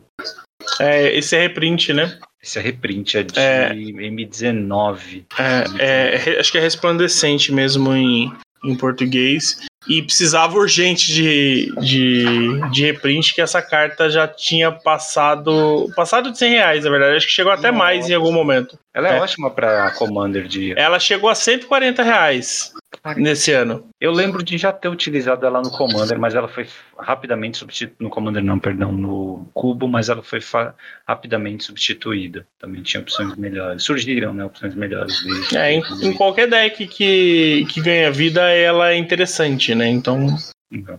funciona muito bem. Tem uma cartinha branca, essa sim é inédita, ele que é Helping Hand, tá? Deve ser mão amiga, algo assim. É um feitiço branco de uma mana que diz: retorna a criatura alvo é, com custo igual ou inferior a 3 do seu cemitério para o campo de batalha virada. Tá? É Sim. quase que um desenterrar do branco. É bem pior que desenterrar, né? Mas é quase que um desenterrar do branco. E aí, ele tem combo com isso? Vai abusar em algum formato? É. Eu, eu acho interessante porque é, é, meio que você já tem uma trava né, do custo 3, mas é um Unearth branco, né? É um Unearth branco. Não tem o, o reciclar, mas assim, é um Unearth branco e, e assim, não tem como dizer que um Unearth no T2 é, seria ruim, né? Então a gente tem, tem várias, várias é, opções interessantes aí. Eu acho que não, não sei se dá para abusar, né, desse, dessa mecânica, né, dessa habilidade, mas os decks de curva baixa ganham um, um potencial grande aí de, de recursão. É, ela não tem nenhuma restrição fora o custo, né? Eu tô olhando todas as encarnações aqui, que são criaturas que você manda pro cemitério muito fácil. Apenas a verde, a, a verde recente, né? Endurance, ela tem custo 3, tá? Então, eventualmente, você pode é, retornar ela pro jogo facilmente. Mas eu acho que o loop com as cartas pretas aí, que devolvem ela até com marcador, é mais eficiente nesse sentido. Sim. Mas é uma opção aí para jogar com branco. É, eu acho que ela vai. é, acho que esse reanimate ele acaba fazendo um pouco mais sentido no T2 e no Pioneer, né? Então, lembrando que ele vai, vai entrar no Pioneer também. Até, até quando a gente viu a carta, a gente lembrou da, da presa de graxa, né? Do, do, do Grease Fang. É, só que tem um pequeno detalhe que deixa ela pior, porque a criatura entra virada. E então você não consegue tripular com, com o Grease Fang entrando. Senão seria sensacional no, no, no deck. Né? Porque aí você reanimava o Grisifeng, já, já trazia o seu, o seu veículo, já tripulava e já batia, né? Então, re- realmente, com certeza, essa carta foi pensada também por causa do Grisifeng, né? Então, Acho que é. faz sentido as duas ter essa condição para jogando as duas no mesmo formato. É, já é uma carta que tá dando trabalho, né? Bom, é, tem um ciclo de deuses também, deve preencher aí as cinco cores, por enquanto nós temos o vermelho, o azul e o branco, tá? Mas são cartas dupla face, todos eles começam com Oger no nome, então Oger deve ser a palavra para Deus, lá em Salam e é, eles pelos custos aqui são cartas de T2 ou de Commander, né? Mas eles se transformam em terrenos, em templos, né? Que são terrenos que mexem com marcadores de tempo e se transformam também depois. É, então, assim, não são indestrutíveis como os deuses de Ixalan e tal, mas são bem difíceis de se livrar, tá? Porque você transforma eles quando eles se, é, quando eles morrem, né? Todos eles. Então é bem. Deve ser, devem ser bem interessantes, principalmente o azul aqui, que é 4 manos, 4 3 voa. É, mas é isso, meu caro Matheus. Finalizamos os spoilers por enquanto. Se tudo der certo, a gente termina, né? Semana que vem com o que mais sair. É, avaliando a coleção inteira aí, né? É, mas assim, eu acho que eu, eu vejo muito um, um aumento, um novo aumento significativo de power level né, das edições. É, e, e eu Drainer já tinha achado isso, porque ah, nada vai jogar e de repente, tá, sabe, tipo, as cartas começaram a jogar, começaram a jogar, sabe, até no Modern, aquele, aquele druida. É, que você paga duas, revela duas do topo, pode jogar até na fase final e ele é com aventura, né? E aí é, ele é duas mano um, outra vez você joga uma mágica que não seja né, verde, você põe o um marcador nele. Ela começou a jogar Modern, né? No, no, no deck do. Ah, caramba. Até esqueci o nome do bicho lá. Que, que entra com um monte de marcador lá. Um... Que, tem redu no, que reduz o custo dele. Caramba, sumiu o nome dele. É, peraí que eu já vou achar. Então, assim, é, é um deck UR que começou a ter, ter, ter um splash, né? começou assim, né? Apareceu algumas listas é, utilizando ele. É, então, assim, não dá para Marktide. Ah, Marktide. É. Então, algumas listas usando ela, porque a, a, a parte da aventura é, é, é, ver, é, vermelha, né? Então a mágica é fácil de, de, ser castada. E aí o outro lado é uma criatura é, verde, que existe só uma mana verde, então assim, é facilmente você consegue, até com, com tesouro, talvez e tal. Então você consegue trabalhar muito bem aí com, com a carta, né? Então, assim, é, é eu tenho visto o, o, aumento né, interessante aí da, da, da, das edições, né? Ixalan novamente vem mostrando isso só com os spoilers. Espero que a Wizard saiba o que está fazendo, tá? Porque é, então, eu, eu come... eu, a, a, standard. É, agora eu começo a ficar preocupado, no sentido de, tipo assim, opa, peraí, o negócio tá, tá tipo, aumentou a complexidade, aumentou bem o power level das cartas, com o Play Boost a gente vai ter um aumento maior ainda, né, porque a gente vai deixar de ter é, os filler comum, né, ou as cartas injogáveis do, é, comuns, né, vão ser todas comum dos boosters. Né? É, tipo a ideia deles era que ah, todo todo draft você vai jogar, sei lá, tem quatro, cinco cartas comuns que você não usaria nunca, nem você colocaria um terreno básico, mas não colocaria ela. Né? Então essas cartas vão deixar de existir. O meu então, assim, de combo vai continuar com 15 cartas, dane-se. É, né? Então, okay. para mim vai ser ótimo, porque todos meu, todo o meu draft tem mais do que cinco cartas que fazem isso, então vai estar tá ótimo aí. Então vai, vai melhorar bastante meus picks aí, né? E outra, então... né? Qualquer formato, até cubo, né? Qualquer formato mais construidinho, assim, mais antigo, é só coisa boa. Então você não tá perdendo muito, né? Em, Exatamente. manter essas 15 cartas. É isso aí. Então vamos, vamos ver como é que Salam vai entrar. Eu acho que ela, ela entra muito bem pro T2 né? Vem trazer, é, por enquanto, o que mostrou até agora, já vem, já vem trazer coisas interessantes pro T2. Tentar dar uma revitalizada no Pioneer, que tá meio, tá meio devagar, né? Tá meio mais do mesmo. Vamos ver o que isso pode, pode acrescentar aí no, no formato. Muito bem, meu caro Matheus. Não vamos fazer vinheta para fazer final, vamos fazer ela aqui de maneira direta mesmo. Além da resposta do quiz da semana, tem agradecimentos, né? Então, para todo mundo que teve paciência, inclusive os que é, no nosso grupo aqui do, do WhatsApp falaram, não, não tem problema, a gente entende, né? Vamos esperar aí os, os, os atrasos e tal. É, obrigado aí, pessoal, pelo atraso. Espero que tenha valido a pena esse grande, essa grande recapitulação, né? É, e a gente, lógico, vai continuar se esforçando para voltar aqui toda, toda semana, tá?